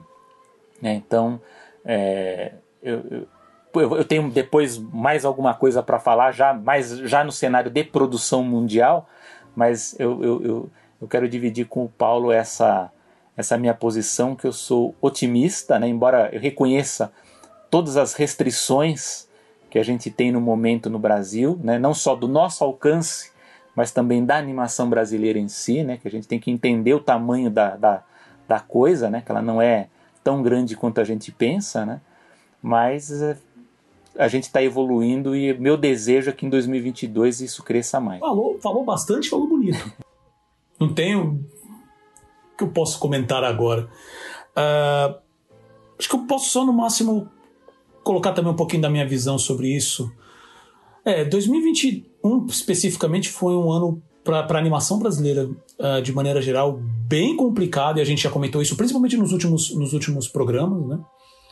Uh, a perda do, do, do, do, incentivo fiscal uh, que isso impacta, porque assim, como a gente comentou, assim, as produtoras se adaptaram da maneira que podiam, né? A gente falou do, do próprio voltar a fazer, a, a, acabar concentrando trabalhos para publicidade ou, ou, algumas outras coisas que, principalmente que não é uma produção uh, de conteúdo próprio, né? Que o Sérgio falou, e eu vou mencionar que esse é um dos meus pontos, é a criação de IPs. Ah, só criar IP por si só só ter assim, ah, eu tenho esse personagem, esse personagem é meu e eu vou tentar avançar. É ótimo. Esse é o, sei lá, o, o passo 0,01 ainda. Se você não vai com uma estratégia, uh, e como o Selby mesmo falou, se a gente não for com a estratégia pensando no mundo, se for uma coisa, ah, quero fazer. Uh, que, que essa, na verdade, não que não é uma crítica, mas é que dá para sair muito disso, sabe? A questão, a questão do trabalho autoral. Eu vejo muito uh, que as leis, né, o, o, o, a parte estatal, estariam aí para justamente garantir esses trabalhos autorais, que você que, que acho que não só dá para pensar, porque eu acho que tem, dependendo do, do, tamanho da produção, tem como você pensar no mercado desses curtas. Né, desse, desse, não, não falando nem curtas, porque pode ter médias metragens também, né, que dá para você trabalhar isso. De uma certa maneira, eu, eu via que o, um, um, pelo menos um ponto né, de distribuição bom nesse processo era o, a TV Brasil. Né? Tanto que concentrava, até tinha um programa do Animamundi lá, né? Durante vários anos teve. Sim. Né? E, TV e Cultura também exibia, exibia ah, pacotes. TV Cultura. Né? Sem dúvida, sem dúvida. E eu falo, eu acho legal mencionar o Animamundi, né? Que a gente já comentou do Animamundi várias vezes, porque realmente ele, ele sumiu por causa de todas essas confusões. Ele basicamente sumiu, não houve mais informação, não houve nenhuma. É uma perda muito grande, porque eu acho que o Animamundi elevava a, anima, a animação para fora do nicho que o, que o Selby fala, porque eu também acho isso muito engraçado, é. porque a gente fala assim, ah, a animação é um nicho. É, depende. Se você está falando sobre discussões, sobre trabalho acadêmico, sobre essa, essa discussão de negócios, então realmente é um nicho. O consumo de animação é um dos maiores que tem hoje do audiovisual no mundo. Sabe? Quantas vezes. É, eu não lembro se a gente mencionou. Eu sei que a gente já mencionou algumas bilheterias durante, durante a animação, né? E e eu sei que se a gente não mencionou também no programa, a gente postou nas redes sociais. Mas assim, as bilheterias, principalmente dos últimos anos é, é pré-pandemia, é, usando o mercado norte-americano como referência que fica mais claro, né? Porque a informação chega pra gente mais, mais fácil. A animação estava sempre entre o top 5 como as mais vistas. Tudo bem, nós estamos falando dos grandes, estamos falando de Disney, estamos falando de DreamWorks, Pixar, né? Ou até um tempo atrás tinha a própria a, a Blue Sky. E se você vê o, o conteúdo infantil e pré-adolescente até adolescente, e a, é, é, ainda é muito forte. E agora com as animações adultas, poxa, até duas, sei lá, não lembro agora, um mês atrás, estreou o Arcane, se tornou a maior audiência do, do Netflix, sabe, assim, no, no, período né, de 30 dias e de total de horas vistas. Ah, porque a animação é, é, é um nicho. Não, no consumo não. Sabe? No consumo, não. Agora, realmente falta, como por exemplo, a gente vê bastante essa discussão, e até mesmo veículos. É, é, é, quando eu digo veículos, eu digo canais no YouTube, blogs, portais mesmo. Muitos falando de quadrinho. Isso é muito bom, eu não estou indo contra, não. Isso é muito bom, a gente precisa aumentar. Essa discussão é boa. O, o estudo sobre, é, é, sobre a produção é ótimo. E também, e, e, com o tempo também, esses, esses canais começaram a falar mais da parte de negócios. Né? É, é, principalmente usando. É que a informação também no Brasil, questão de vendas, as empresas mesmo, mesmo não abrem, então você acaba pegando algumas informações de fora. É, é, isso também é uma outra discussão. Mas por que, a gente não pode é, também ter isso para animação? Sabe? Ah, ah, é uma técnica. Tudo bem. É, é uma maneira de você produzir conteúdo. Sabe? Você tem tantas maneiras. E outra, que a gente sempre falou, né? A, a, a gente sempre costuma mencionar animação como entretenimento, como produção de conteúdo. E a já falou aqui milhões de vezes que a animação ela pode ser utilizada para várias coisas. Área médica, engenharia, sabe? Produção, simulação. A gente tá falando muito hoje do, do tal do metaverso. Sim. Né? É o Bob isso Paper que tá de olho nisso aí, lá na Não Disney. É? Não é? Então, tudo isso também é, é, envolve animação, porque você vai encontrar pessoas que vão ter que. É, porque no final das contas, é isso que o pessoal costuma esquecer. Tudo é é, é, é, storytelling, é contação de história. Por mais que você esteja nesse, num ambiente assim, você tem alguma uma narrativa, alguma coisa que você quer contar, um ponto que você precisa chegar com aquilo. Né? É, e o, então o Animamundi ele, ele ajudava também nesse processo, e, e isso também com as, com as, animações autorais. Né? E então foi, é, realmente acho que foi uma perda desse processo da pandemia a, a situação do, do Animamundi, mas até aí a gente pode também, de uma certa maneira, né, usando o termo meio, meio tosco aqui, pode sentar e chorar por todo é, essa desgraça que esse desgoverno fez com referência ao audiovisual, tá? Que aí chega no meu ponto com, com referência a que eu acho que seria a, a gente está numa situação, não que não possa piorar, gente, porque infelizmente sempre pode. Mas eu acho que uh, eu tenho uma visão também positiva, que nem você me falou, para o ano que vem, para os próximos anos. Tá? Uh, principalmente rezando para que esse desgoverno acabe ano que vem. É, e sim, sou magoado porque eu acho que o que está acontecendo é, é, em vários níveis é, é, um crime, sabe? Porque você pode, com, com, com uh, eu sempre comentei isso com amigos meus assim, você pode e foi também um processo que isso também foi uma questão pessoal minha, né? Que eu sempre via na política uh, antes de 2000 2018, na verdade, que você podia. Você sempre, você sempre falava daquela situação tipo, ah, político é tudo igual. E até pela nossa educação, tá, a, a gente ia levando. Eu demorei muito para realmente parar, para começar a entrar nessa. Né, entender política, começar a pesquisar mais. Ainda preciso pesquisar muito, preciso continuar acompanhando o que está acontecendo. Mas com a entrada de um governo que tende ao fascismo e que, que fez essa, essa, esse desmonte na, na, na, nas instituições, como vem fazendo e continua fazendo, né? e eu espero que pare no que vem, é, é, não tem como você, é, na minha visão, não tem como você ficar, ah, sabe, ser neutro. Sabe? É, é, então é muito complicado. Então eu, eu fico realmente torcendo para que as pessoas percebam a desgraça que se tornaram, porque tem gente que não adianta, não vai perceber, mas que a maioria perceba e mude isso, para que a gente volte a remontar. No, no episódio passado, no anterior, uh, o, eu não lembro quem foi dessas matérias que a gente comentou sobre o mercado brasileiro que fala tudo que a gente montou nesses últimos 10 anos foi desmontado em dois, três, e a gente vai levar talvez mais tempo que isso para remontar. Mas a gente precisa começar. E é bom, e, e aí, com referência ao que você comentou, Selby, que eu achei bem legal do animação, é, eu já comentei outras vezes, mas eu acho legal comentar. Uma das maneiras, um, dos motivos que eu, que eu, quis criar, né, que eu falei, pô, vou chamar o Selby porque eu acho que é a pessoa perfeita para isso, é eu preciso. É, isso vai acabar sendo um veículo para mim também estudar mais sobre. Porque tem muitas coisas que eu, que eu, que eu sempre corri atrás. É, eu queria estudar e me forçar a estudar mais. E a gente, nesses dois anos, ah, a gente vai ter mudanças para 2022 em questão de estrutura. A gente vai voltar. Eu espero. Não, a gente vai voltar mesmo. A gente só vai repensar como a gente está fazendo. Porque é uma coisa que realmente consome muito tempo e muitas coisas acabam ficando é, em cima da hora e a gente pode trazer muito mais, é, uma coisa muito mais embasada e às vezes não dá. Mas tudo bem, o lance, eu acho que isso é uma coisa que eu realmente me orgulho, e orgulho, é, eu já vou dizer agora, ia deixar mais pro final, mas já vou dizer agora, me orgulho não só de do Selby tá, ter acreditado no projeto e estar tá comigo até hoje, daí depois da entrada, obviamente, do Gustavo, que também está lá desde o início, sabe, fazendo um trabalho sensacional que ele faz, e a Ana, minha irmã, que entrou agora, o Bruno também, de. Ele, são pessoas que também me ajudam a conversar sobre. Porque tem muita coisa que eu também pesquiso, eu falo assim, ah, acho que, eu acho que é isso. E, cara, conversando com o Selby de vez em quando, falo, poxa, eu realmente não pensei nesse, né, dessa maneira. E isso, é, é, é, eu acho que o principal da animação é, vamos começar uma discussão. Vamos começar, vamos pegar essa discussão que essa foi a minha ideia inicial, né?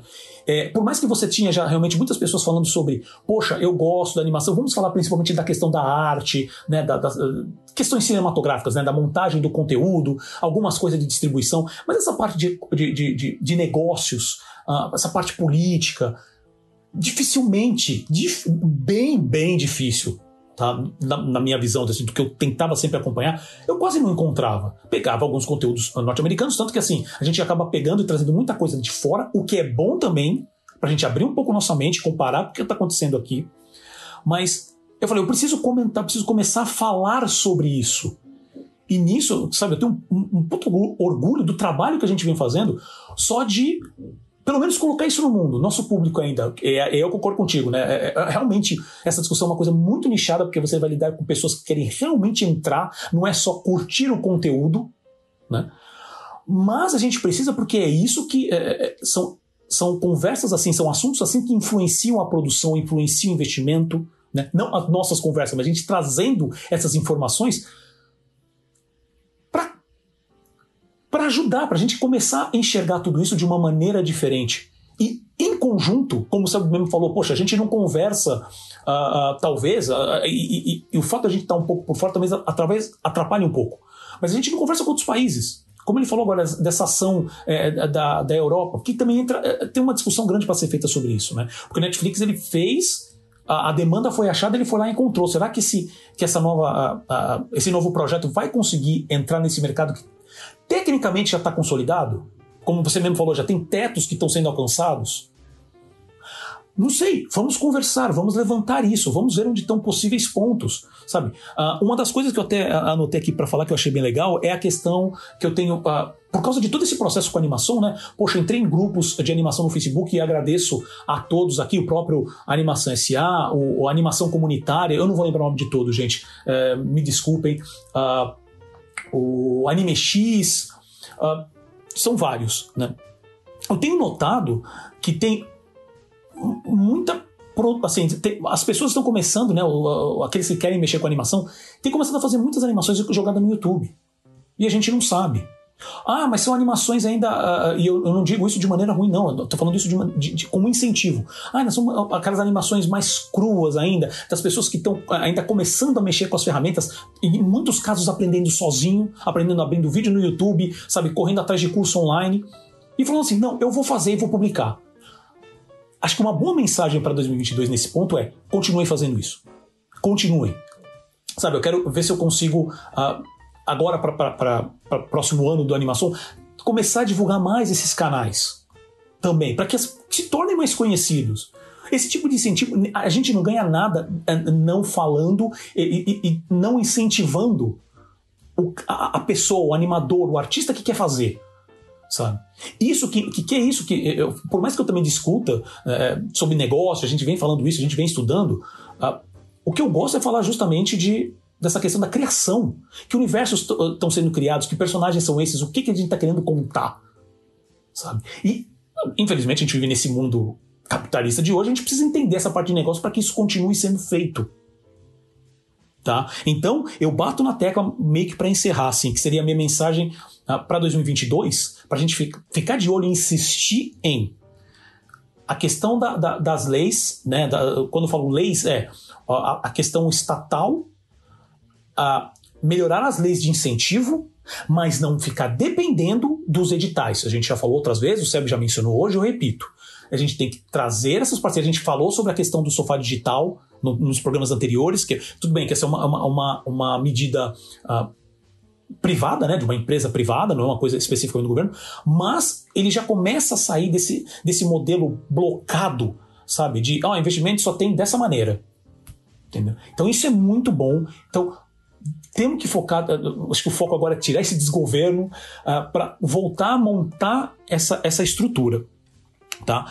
E o principal disso é os investimentos. Isso tem que abrir investimento, uh, tem que ter investimento estatal, uh, algum tipo de incentivo fiscal e, e permitir investimento uh, privado. Obviamente, tudo isso, uma política que a gente já falou aqui, principalmente no caso da Coreia, que é um dos, um dos exemplos mais recentes.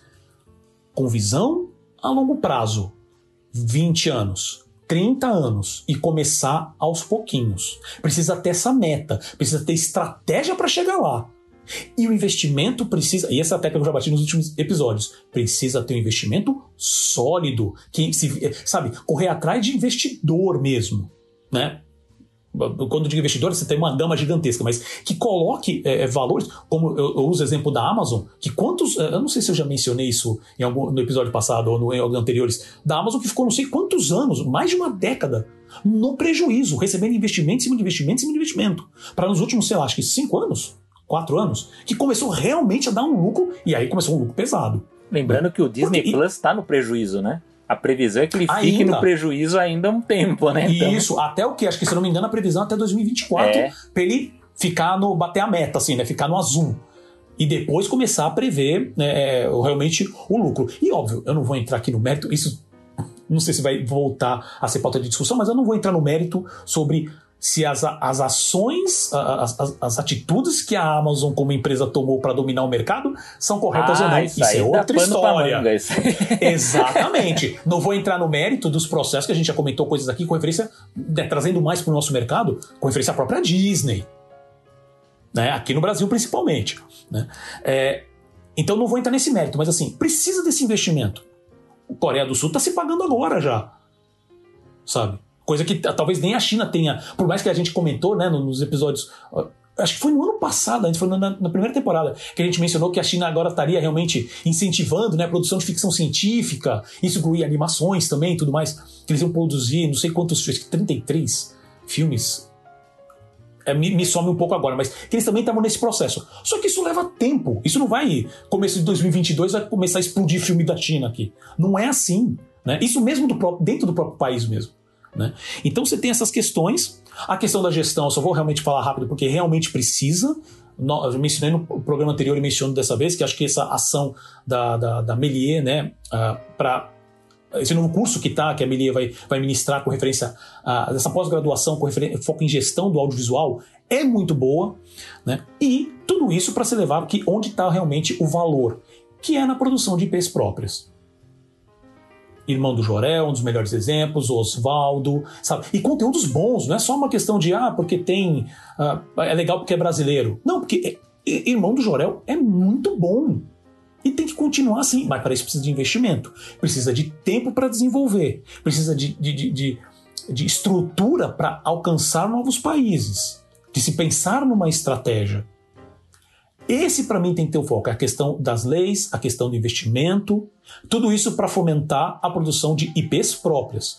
O mercado, a produção, é, é, a produção de serviços, né? Serviços de animação para outro tipo de, de, solução, isso vai continuar existindo, uh, mas a gente precisa começar a parar é, com, com, essa mentalidade de só ser mão de, mão de obra. É, a gente precisa criar. Muito importante a gente isso. precisa criar, sabe? Olha, olha a situação do, do Maurício, acho que é o, é, o, é o, nosso, acho que digamos, grande exemplo né, de uma marca que já vem há bastante tempo, se bem que a gente tem exemplos, obviamente, mais, uh, mais recentes e também muito fortes, que aí impacta no negócio como um todo, né? Porque a questão do licenciamento, que foi um, uma questão que a gente. Uh, que eu queria ter entrado mais em 2020 em 2021 agora, no ano que passou, eu já estou confundindo os anos, já estou pensando em 2022, 2023. Você já e... quer pular o ano já, né? É, já quero, já quero. Vamos para 2025 logo já pronto, né? É, mas, por exemplo, a Galinha Pintadinha é um sucesso, inclusive, internacional. Ela, ela tem uma força internacional. Né? Então, a gente precisa continuar indo por esse caminho. E eu acho que eu encerro meu comentário. Uh, isso, não sei se você quer comentar alguma coisa eu também, quero, mas acho que, é, de maneira geral, é isso daqui. Eu quero terminar com duas coisas muito positivas que eu vi ao longo de 2021, que eu acho que é legal a gente terminar para cima, para elencar coisas muito positivas e essas coisas me chamam muita atenção e, e eu digo a você que talvez sejam coisas que, que é o que dão energia para a gente continuar a falar de animação, tratar de pesquisa e de atrás dessas coisas. É, a primeira delas é o, o grande número de, de interessados e de pesquisas, é, livros que estão saindo sobre uh, a história e sobre, enfim, making off, bastidores, enfim, de filmes de produção de produções não americanas, não hollywoodianas, né? Então a gente está tendo muita coisa é, independente, muita coisa saindo sobre o Japão, né? A gente teve acho que dois livros sobre o estúdio Ghibli, né? É muito importante, eu discuto isso muito com, com os colegas pesquisadores dos quadrinhos, que, por exemplo, muita coisa que a gente lê sobre mangá é sobre ocidentais falando sobre mangás. Né? Então a gente tem que ter coisas de japoneses falando sobre aquele material, né? qual é o entendimento deles sobre aquela produção. Então tá saindo mais livros sobre isso. É, na Europa a gente tá, também está tendo muita coisa nova. Esse ano saiu o livro sobre a história da animação britânica, que é muito importante a gente conhecer. É, o Reino Unido, Inglaterra, que tem uma história muito rica de animação publicitária também, mas não apenas, né? Tem, tem uma riqueza de produções que, com o passar do tempo, as pessoas, as, as, as gerações mais novas é, não conhecem, né? Então é interessante que se conheça.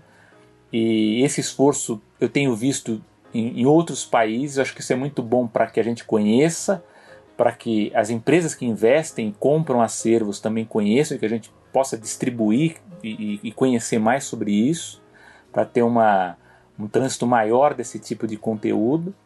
E eu tenho acompanhado nos eventos muito mais gente é, produzindo e apresentando o histórico dos seus países, né? Portugal, por exemplo, Portugal esse ano foi muito rico para conhecer é, coisas sobre o histórico e sobre a produção lá. É, a, a, animação da Croácia também, né? Pra, muita gente da, nova geração não conhece a escola de Zagreb, que é uma escola de vanguarda da animação muito importante ali no, nos anos 60, principalmente, nos 50, nos 60 principalmente, e que a gente não pode deixar de lado. Então tem, tem, tem muitos artigos publicados sobre a, as produções de lá. Então eu vejo primeiro grande ponto positivo de 2021 é ver essa riqueza de material fora dos Estados Unidos que fazem com que a gente é, descubra e redescubra é, o mundo da animação lá na Ásia, lá na Europa e aqui no Brasil, que a gente sabe que também há colegas pesquisadores que estão atrás de informações para a gente reconstruir uma história perdida da animação brasileira. A gente precisa conhecer quem é, quem é que produziu, o que foi produzido, o que passou nos festivais isso tudo é muito importante para a construção é, da nossa da, da compreensão da animação. E o segundo ponto aí, não só do ponto de vista da produção, mas da, do, do, nosso consumo, né, do nosso entretenimento, e eu acho que talvez o Paulo concorde comigo, é, eu confesso que eu fiquei até 2020 um pouco cético quanto ao futuro da animação do ponto de vista do estilo porque eu estava vendo que muitas produções, não só as hollywoodianas, né, dos, dos principais produtoras, mas das pequenas também que vendem, elas estavam se limitando muito a determinados estilos. Então a gente via muito cut-out animation, que é um estilo muito bacana, dependendo da proposta que você vai fazer. Eu falo só cut-out, mas tem outros estilos né, de, de, de animação mais simples uma animação mais simples que a gente está vendo, por exemplo, do Menino Maluquinho, que está vindo aí, que é, é, muito bacana, que casa muito bem com o estilo. É, mas a gente tem não só o cutout, mas é, os animes, ou o que a gente chama né, de estilo anime, né, que as pessoas chamam de, de estilo anime, que também tem uma, uma demanda muito forte. É, e o que eu chamo de CGI meio padronizado, né, aquele meio plástico, né? O, o, o, animação computadorizada plástica, que agora a gente está vendo muita coisa da Ásia vindo assim, e o que eu, vi, eu vejo com muito bons olhos é, 2021, 2022 para cá é, as é, é, o fato das produtoras estarem vendo que dá para apostar em novos estilos e que, as, e que os estúdios hollywoodianos estão finalmente olhando para isso e falar, olha, a gente não precisa fazer só desse estilo, a gente pode fazer de outro. Então a gente está vendo a Pixar fazendo isso, uh, a gente vê a DreamWorks fazendo isso, né? inclusive saiu o trailer agora do, dos Bad Guys que você vê que é um outro estilo que eles estão apostando. Eu acho que uh, uh, o Homem-Aranha no Aranha Verso talvez tenha sido uma virada de chave muito importante nisso, né? Com certeza. Porque ele mexe com, com, com, com linguagens diferentes ali, fez muito sucesso, acho que isso abriu os olhos também. É, então acho que no cinema o Homem-Aranha no Aranha Verso é muito importante nisso. E na televisão, no streaming, né? Eu acho que, que produções um pouco mais é, sofisticadas, né? A gente pode chamar dos valores da produção caso do Masters of the Universe, né, o, He-Man, uh, ou mais recentemente o Arcane, mostram que a animação pode ser muito mais do que a gente tem visto uh, aí no, no, nos streams ou na televisão. Eu acho que, que se, se, se, as produções irem por esse caminho, né, e há quem diga que a Disney deve surpreender aí nos próximos anos também em matéria de estilo, eu acho que a gente está indo por um bom caminho. E aí sim que eu acho que os brasileiros que trabalham com produção autoral podem se dar bem. Porque aqui a gente tem muita produção stop motion, muita produção é, com estilização, inspirado também em, em, em, anime, inspirado também em produções europeias. Então eu acho que isso aí a gente, se a gente tiver uma boa estratégia aí de produção, eu acho que a gente vai se dar muito bem nisso. Então vejo com bons olhos as produções que a gente vai ver nos próximos anos. Espero que tenhamos novos Arcanes, novos Homem-Aranha no Aranha Verso, que eu acho que se for por aí a coisa é boa, né? Então vamos ficar na torcida. Exato. Você, você usou um exemplo ótimo, que esse trailer do The Bad Guys que saiu hoje, eu fiquei de queixo caído. É. é. Primeiro que assim, o que você postou no Twitter faz todo sentido, assim, ele é, ele começa a mostrar o, o, impacto que o Aranha Verso teve. É. Tudo bem, acredito que a, a, produção dele deve ter, já, já devia ter começado, né? Quando o Aranha Verso saiu. Estamos falando aí de produções normalmente de 4, 5 anos, né? Principalmente essas grandes. Mas é, parece que as produtoras estão começando a brincar um pouquinho mais, falando assim: ah, não vamos ficar fazendo CGI só pelo fato de ser 3D. Isso, não, exatamente. Vamos brincar, brincar com estilo. Como é com a animação Exato. a lápis, né? Você pode fazer de vários Perfeito. tipos. Né? Perfeito. E o pessoal também costuma só olhar assim, não, animação 2D, na época, né? É. Uns anos atrás. Ah, não, animação 2D, top é Disney. É, é Disnei. Só precisa de Disney. É engraçado, né? Porque tem, tem uns caras lá no Japão que ficam fazendo esse monte de animação que a galera consome insanamente. É. Mas só Disney, só Disney. Isso eu tô falando só desse é, exemplo. Exato. Né?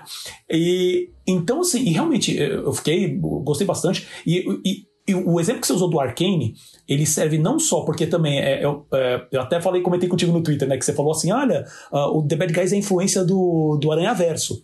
Que sim, algumas brincadeiras com referência a, a alguns zooms, parece que, que o personagem tá, ele tá, mesmo sendo 3D, ele tá contornado, mas você tem uma, uma, uma leveza no traço, né? E tudo que é um puta trabalho enjoado de 3D para você fazer. É, eu confesso que eu fui jocoso, lógico que eu fui, eu, eu, eu fiz não, uma provocação. Claro, claro, lógico que não é claro. é apenas o, o Aranha Verso. Eu acho que é uma série de Sem produções, dúvida. especialmente curtas, que a gente tem visto até antes dele, uhum, uhum, que estão uhum. experimentando com isso. Né? A própria Disney gente. fez experiências com isso. A gente vê lá da, da Gobelins, da, da França, eles também experimentando Sim. com texturas com sombras, com mistura Sem de tentar dúvida. simular animação 2D. Eu acho que essas coisas elas estão sendo testadas há muito tempo.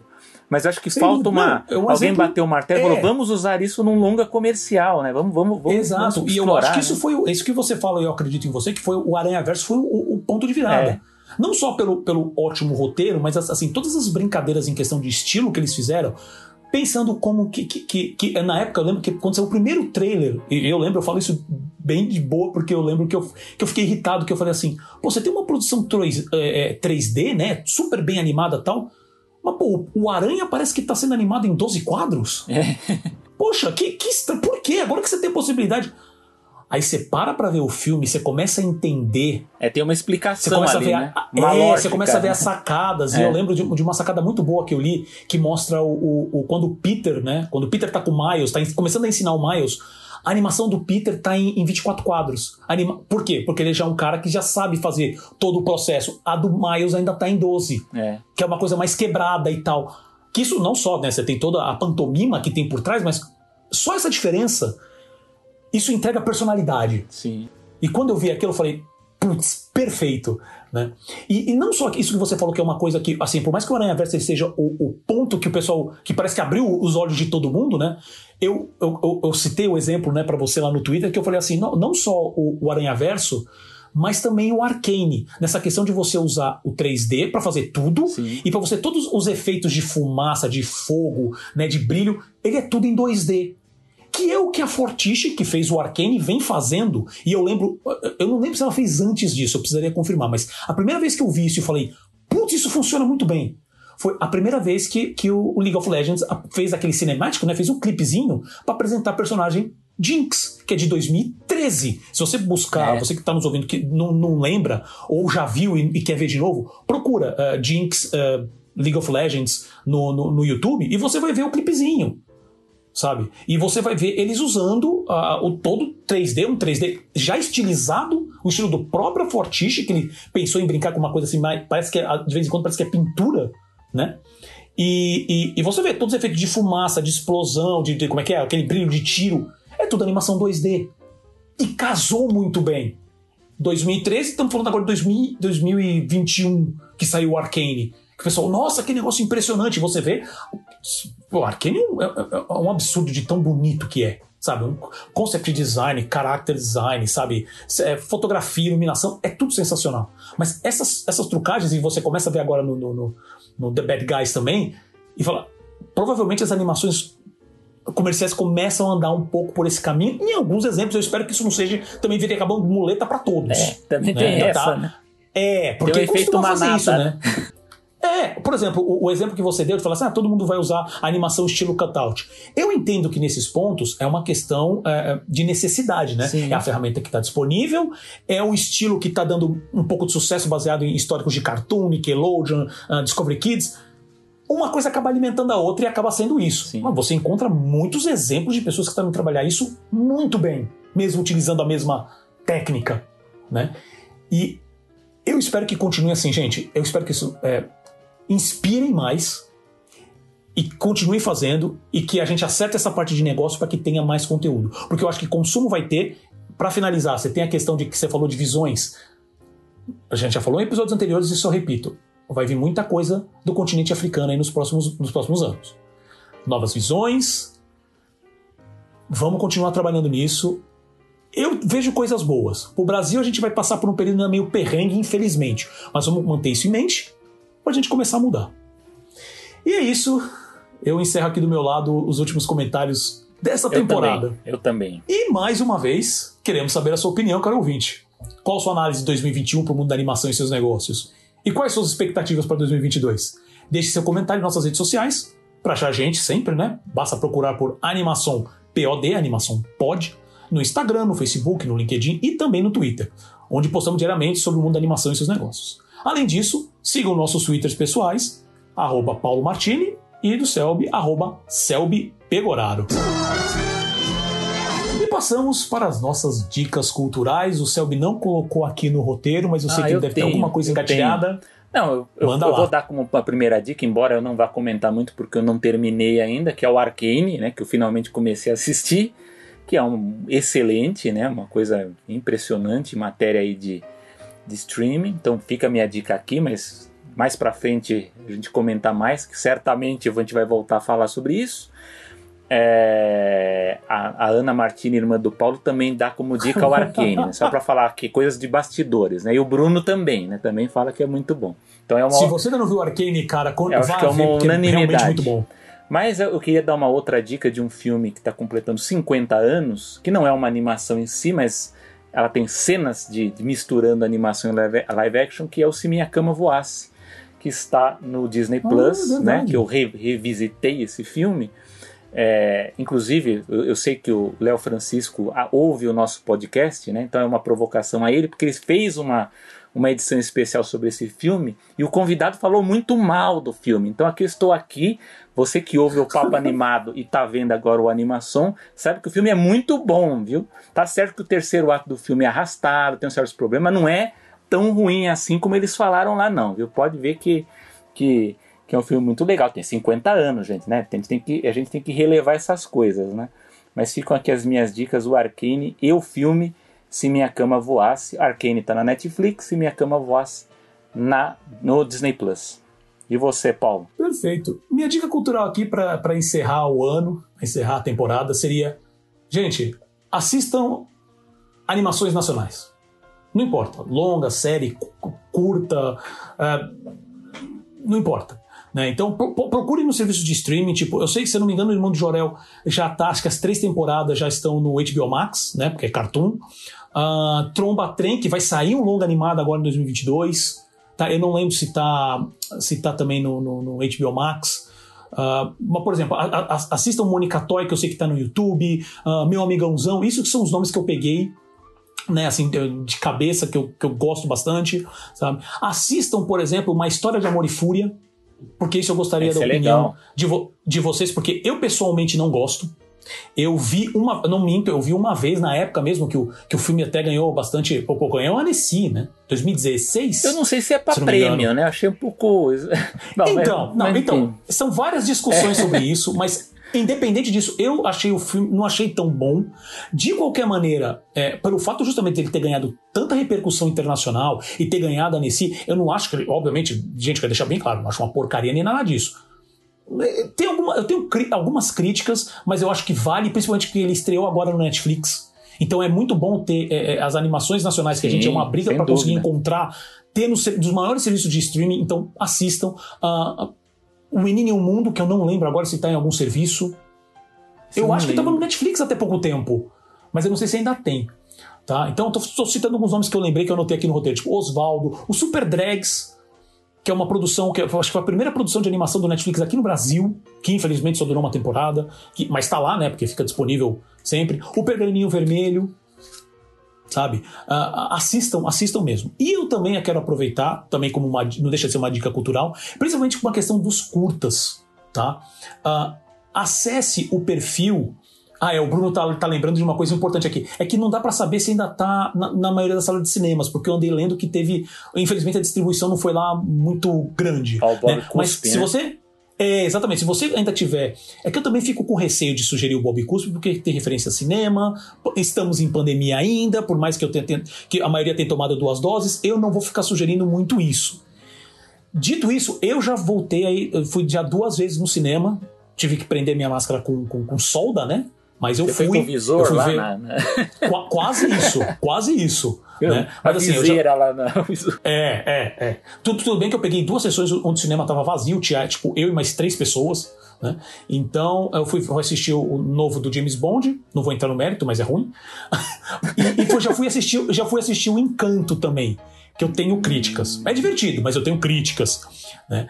E, eu achei comparável então, assim, a dois irmãos, né? Eu achei mais, mais é, ou menos. A gente comentou um pouquinho disso Mas comentaremos Twitter. depois é, É, é, em algum momento a gente comenta, a gente vai voltar no ano que vem, a gente pode voltar a falar sobre isso, principalmente que ele vai estrear, então no caso do é. Encanto, ele vai estrear agora dia 24, 24 no Disney no Plus, Disney então... Plus. Exatamente, então se você espera mais um pouco e vê, uh, mas assim, se você tomar seus cuidados e for uh, querer ir no cinema e tiver disponível o Bob Cuspe aí, vai, porque eu não consegui ir. E eu não vou conseguir, não tem aqui em Santos, não tem mais lugar nenhum. Né? Então, assista que eu estou esperando algum. Só um comentário rápido: o Bob Cuspe ele foi. É, uma distribuidora norte-americana pegou ele justamente para passar em algum, alguns cinemas agora ainda agora no fim do ano para que ele seja uh, esteja elegível para o Oscar eu acho que o fato de, se ele for indicado, eu espero, seria, acho que é, acho que é um pouco de wishful thinking, assim, sabe? É querer um pouquinho demais na situação que a gente tá. Né? Até baseado nos últimos eventos, os, os filmes que eles estão escolhendo, né, para concorrer. É, mas, pô, seria muito bom se ele pelo menos fosse indicado. Putz, seria realmente, porque eu, só de ver os trailers do trabalho tá é sensacional. Né? E, e aí, meu, meu último, uh, minha última dica cultural, na verdade, é o seguinte: principalmente para a parte dos curtas, que é muito difícil encontrar curta nacional, né? Então, eh, eu uh, aconselho vocês a seguirem o perfil, tanto no Facebook quanto no Instagram, que é o BR Animation. Né? Se você procurar br.animation ou então só BR Animation, você encontra, tem página no Facebook. Tem o site deles também, que é branimation, tudo junto.com.br, onde eles estão todo dia postando alguma, alguma animação, seja longa, seja principalmente curta, né? que a gente quase não tem visibilidade, eles conseguem fazer um trabalho sensacional e postar lá. Tá? Então, acessem, porque já descobri muita coisa que eu nem fazia ideia lá de, de produção. Então, vejam animação. Minha dica de maneira geral é: vejam animações nacionais. Vejam, aproveitem esse fim de ano, tempinho e, e, assistam, que é o que eu vou fazer também. Não sei quanto que eu vou conseguir, mas eu vou assistir. E chegamos ao fim do último animação da temporada, último animação de 2021. É... E eu digo para você, Selby, último desse ano, algum comentário é... final? Estamos terminando esta longa edição natalina do podcast de animação, mas valeu a pena, porque a gente acabou fechando a análise muito boa aí, não digo nem deste ano, mas desses dois anos, né, de, uhum. de discussões de animação. É, eu sei que vai ficar estranho para quem ouve o podcast muito atrasado, né? Mas eu vou desejar feliz Natal, né? Boas festas para todo mundo, né? Então, para quem está, você deve ouvir esse, esse podcast na semana de lançamento, gente. Não fique esperando muito não, porque a discussão, embora embora as discussões a gente a gente acaba fazendo discussões muito abrangentes e que elas acabam valendo por muito tempo, né? Eu sei que tem ouvintes nossos que acompanham bem edições antigas e depois vêm acompanhar. Isso é muito legal, né? Mas a gente sempre gosta do, do, do ouvinte assíduo, né? Para a gente poder até conversar mais com, com eles. Mas desejo aqui boas festas a todos. É, gostaria de agradecer muito ao amigo Paulo Martini, né? Nosso companheiro aqui de animação. Acho que, que ele me agradeceu, mas eu acho que muito do mérito do da existência do podcast vem dele, né, da, da insistência dele em fazer, porque embora não pareça, né, questão de estrutura, ele, é, ele dá trabalho para fazer, porque ele requer pesquisa, ele requer um, um, um, certo investimento, uma certa estrutura e também um tempo de dedicação também a ele. E eu sei que o Paulo tem dedicado até mais do que eu nisso, porque eu também estou na correria, assim como todos nós aqui na, na produção do podcast, já vou falar também dos Verdade. nossos outros amigos, né, que a gente tem outros trabalhos e outras funções aí que acabam dividindo muito tempo, mas o Paulo tem um grande mérito nisso, então eu, destaco aqui a, a, a pressão dele nisso que, que, enfim, eu acho que foi um bom resultado. Espero que 2022 a gente faça melhor, né? Faça mais e faça melhor, né? Esse acho que é o, é a nossa expectativa e que gere resultado. Né? Eu acho que, que isso é o que a gente mais quer ver, né? que seja, mesmo que tenha uma, uma audiência mais limitada, né?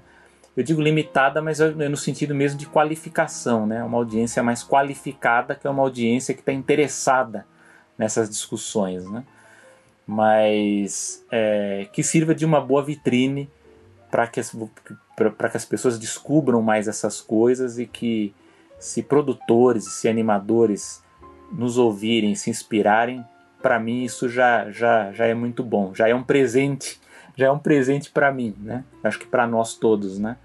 Mas eu queria agradecer, além do Paulo, o nosso amigo Gustavo, né? O Gustavo Pinheiro, editor, que não citei aqui nas últimas edições, mas que ele faz um trabalho hercúleo editando essas edições longas do podcast Animação. Sem ele, isso não seria possível. É, e agora, ao longo né, desse segundo semestre de 2021, agradecer também a Ana Martini, irmã do Paulo, e ao Bruno Fernandes, que não parece, mas ele tem feito grandes é, é, participações aqui nos bastidores, nos ajudando, né? Então, e também nas nossas redes sociais, né? Também ajudando também a divulgar os nossos trabalhos. Então é uma equipe nota 10, a gente sabe que é trabalhoso, né? E, e cada vez vai ficando mais, né? Então fica aqui o meu agradecimento, desejo boas festas a todos e que 2022 seja melhor para todo mundo, né? Que a gente se reúna aqui para se divertir, para falar muito mais de animação e espero que muito mais boas notícias, né? É isso, meu amigo Paulo. É isso. Ah, vamos lá. Primeiro, antes de mais nada, muito obrigado, Selby, porque assim, Cara, eu vou começar agradecendo você, tão só uh, o, o, teu apoio, mas também a tua paciência, porque eu sei que tem muitas coisas esse ano também que eu, que eu furei em questão de tempo, então, assim, é, é realmente o trabalho é grande. Esse foi um ano também bem, bem complicado para mim, de questão de pessoal também, né? Então você vai tentando jogar, vai ter rodar os pratos, né? Que a gente sempre fala, vai tentando rodar um monte de prato ao mesmo tempo, de vez em quando cai alguns, aí você tem que continuar mantendo o prato rodando quando você limpa o prato que tá no chão. Foi, foi um ano bem complicado, ele começou bem ruim, começou bem ruim, não vou, não vou mentir não. E ele com certeza ele deu uma, uma boa melhorada e nesse processo eu achei impressionante uh, como a gente conseguiu manter uma, uma frequência sabe? Eu sei também, e eu digo isso, óbvio que eu tô falando do meu lado, mas eu sei que do teu lado, a gente já conversou também bastante sobre isso, foi bem complicado também. É esse sabe? Questões de, de, de, trabalho, é, trabalho, como você gera isso com a tua vida pessoal. É, com essa pandemia, essa coisa desse detalhe, né, da pandemia rolando, então, sabe que a nossa cabeça, e eu não digo não só, não só eu nem você, mas também minha irmã Ana, o Bruno, o próprio Gustavo, é, então, mas assim, eu já queria deixar te agradecer por todo mesmo, pela paciência, porque, cara, você só complementa. Eu vou lá, pesquiso algumas coisas falo assim, nossa, puta, acho que peguei bastante informação. Você começa a falar, você passa por cima, pô, não é sacanagem. Sacanagem nada, porque eu agradeço isso porque eu tô, como eu falei, eu tô aqui para discutir e tô aqui para aprender. Eu acho que eu aprendi bastante contigo também esse ano. Então, uh, uh, então eu te agradeço muito tá? Agradeço ao, obviamente, ao Gustavo Pinheiro, cara, que esse daí já me aguenta também faz uns anos. Ele é responsável pela edição do podcast, sem dúvida, mas toda a parte visual, toda também, a parte, é. é, tudo bem que né? Todos esses detalhes que, obviamente, que eu fico falando assim, Gustavo, faz assim, muda essa cor, muda aquilo, muda aquilo. Mas, cara, esse, esse, esse esmero que ele tem, sabe, com a qualidade final do que ele entrega, uh, e sem dúvida também ele entrega com uma velocidade que eu acho impressionante até hoje, sabe? Ele fala assim, cara, vai demorar um pouco, me dá 15 minutos ele dá vontade às vezes de bater nele, mas assim, é, ele é um cara também extremamente paciente, também tá desde o início, entrega também um, um, trabalho fenomenal, um amor de ser humano, e que eu quero agradecer bastante. Não preciso falar nada, mas eu vou falar, obviamente, obviamente da minha irmã, que está longe, saudades, né? E, mas ajudou, uh, uh, também passou comigo também um, um, final de ano e um início de ano muito, muito complicado, tá? E sabe? Cada um sabe como a gente enfrentou isso e eu acho que as coisas agora estão se acertando, o que é muito bom. E Ana, agradeço por tudo mesmo sabe? Puta trabalho que eu sei que quer fazer, quer ficar aguentando. Ela, ela provavelmente deve estar dormindo agora, mas eu agradeço ela. Ele tá elogiando, mas antes estava querendo matar antes da gravação. De né? maneira nenhuma, de maneira nenhuma. Não, ela estava querendo matar porque ela estava me zoando. Sabe? Eu falei, se aproveitando da minha nobreza. O ano que vem tem né? que ter erros de gravação aqui, tem que ter bastidores. Ah, é, é, é, é. Aí, aí, a gente começa a fazer isso, isso começa a dar mais audiência que o podcast. É, aí Não lá, importa, o que fone, importa é que vocês é, escutem. fone falhando, microfone caindo. É, é. Aí, aí vai Não, dar mais audiência. Vai ser, vai, vai ser sensacional. E mas eu agradeço mesmo, Aninha. Uh, Bruno, então, também entrou meio na, no choque. Falei, cara, faz aí. Ele falou assim, tô dentro e, sabe, tendo um apoio sensacional. Sei que as coisas também foram bem complicadas para ele. Mas, gente, sério, como eu falei antes, eu falo muito orgulho. Eu acho que o, o, a qualidade do podcast. E, e, quando eu digo isso, eu digo como um todo, não só o, o o que eu e o Selby discutimos aqui, mas o, a edição que o Gustavo faz, a, a, edição dos vídeos que a Ana faz, que a gente consegue colocar no ar, as imagens, as postagens que o Bruno tem colocado lá, o cuidado com o texto, com a pesquisa. Cara, isso é muito bom. Tenho muito orgulho de vocês mesmo, gente. Obrigado por dedicar esse tempo e pela paciência comigo. Vocês me conhecem, sabem que eu sou um saco. Então, então já deixo de coração mesmo esse agradecimento a vocês. É. E, obviamente, preciso também agradecer uh, os nossos apoiadores, né? Então, o Renan Frade, Regina Martini, que quem não percebeu, sim, é minha mãe que ainda acredita nos filhos por algum motivo, né? Uh, o Marlon Soares, o Orlando Orlandi e também ao, eu quero deixar isso muito claro que ao Thiago Cardim e ao Bruno Carvalho que apoiaram já, hoje eles não estão mais apoiando, mas não tem como não agradecer sabe? Porque isso ajudou bastante, isso já ajuda, já ajuda, a gente a pagar algumas contas, alguns serviços que a gente tem usado, né, para manter essa estrutura. Então, uh, de coração, muito, muito obrigado. A você que nos ouve e nos prestigia sempre, sabe? Uh, uh, a gente quer saber muito mais do que vocês falam, mas eu sei que vocês mandam mensagens pra gente. Uh, continue mandando. Eu agradeço de coração essa audiência e a gente nota realmente que a audiência tem aumentado. A gente não, não, ainda não faz. Óbvio que a gente está pensando em muitas coisas para 2022, mas a gente não faz publicidade hoje. Então tudo isso foi de maneira orgânica, foi de entrar, de falar com as pessoas, de entrar em grupos e falar, olha, escutem, escutem, o que, que vocês acham, tal, não sei o quê. Então, ah, se você está aqui, muito, muito obrigado, tá? Uh, e eu queria só terminar agradecendo principalmente, não, obviamente eu já agradeci a, a minha mãe, porque também passou muitas dessas coisas que eu passei pessoalmente junto comigo, mas principalmente a minha esposa, a, a, a Ana Ferreira, tá? Que ela tá sempre aqui do meu lado, deve estar tá aqui do lado escrevendo no, no horário deve estar no processo de escrita dela, que ela costuma escrever, ela gosta bastante de escrever. que nesse processo complicado ela estava sempre aqui do meu lado. Então quero deixar um muito obrigado.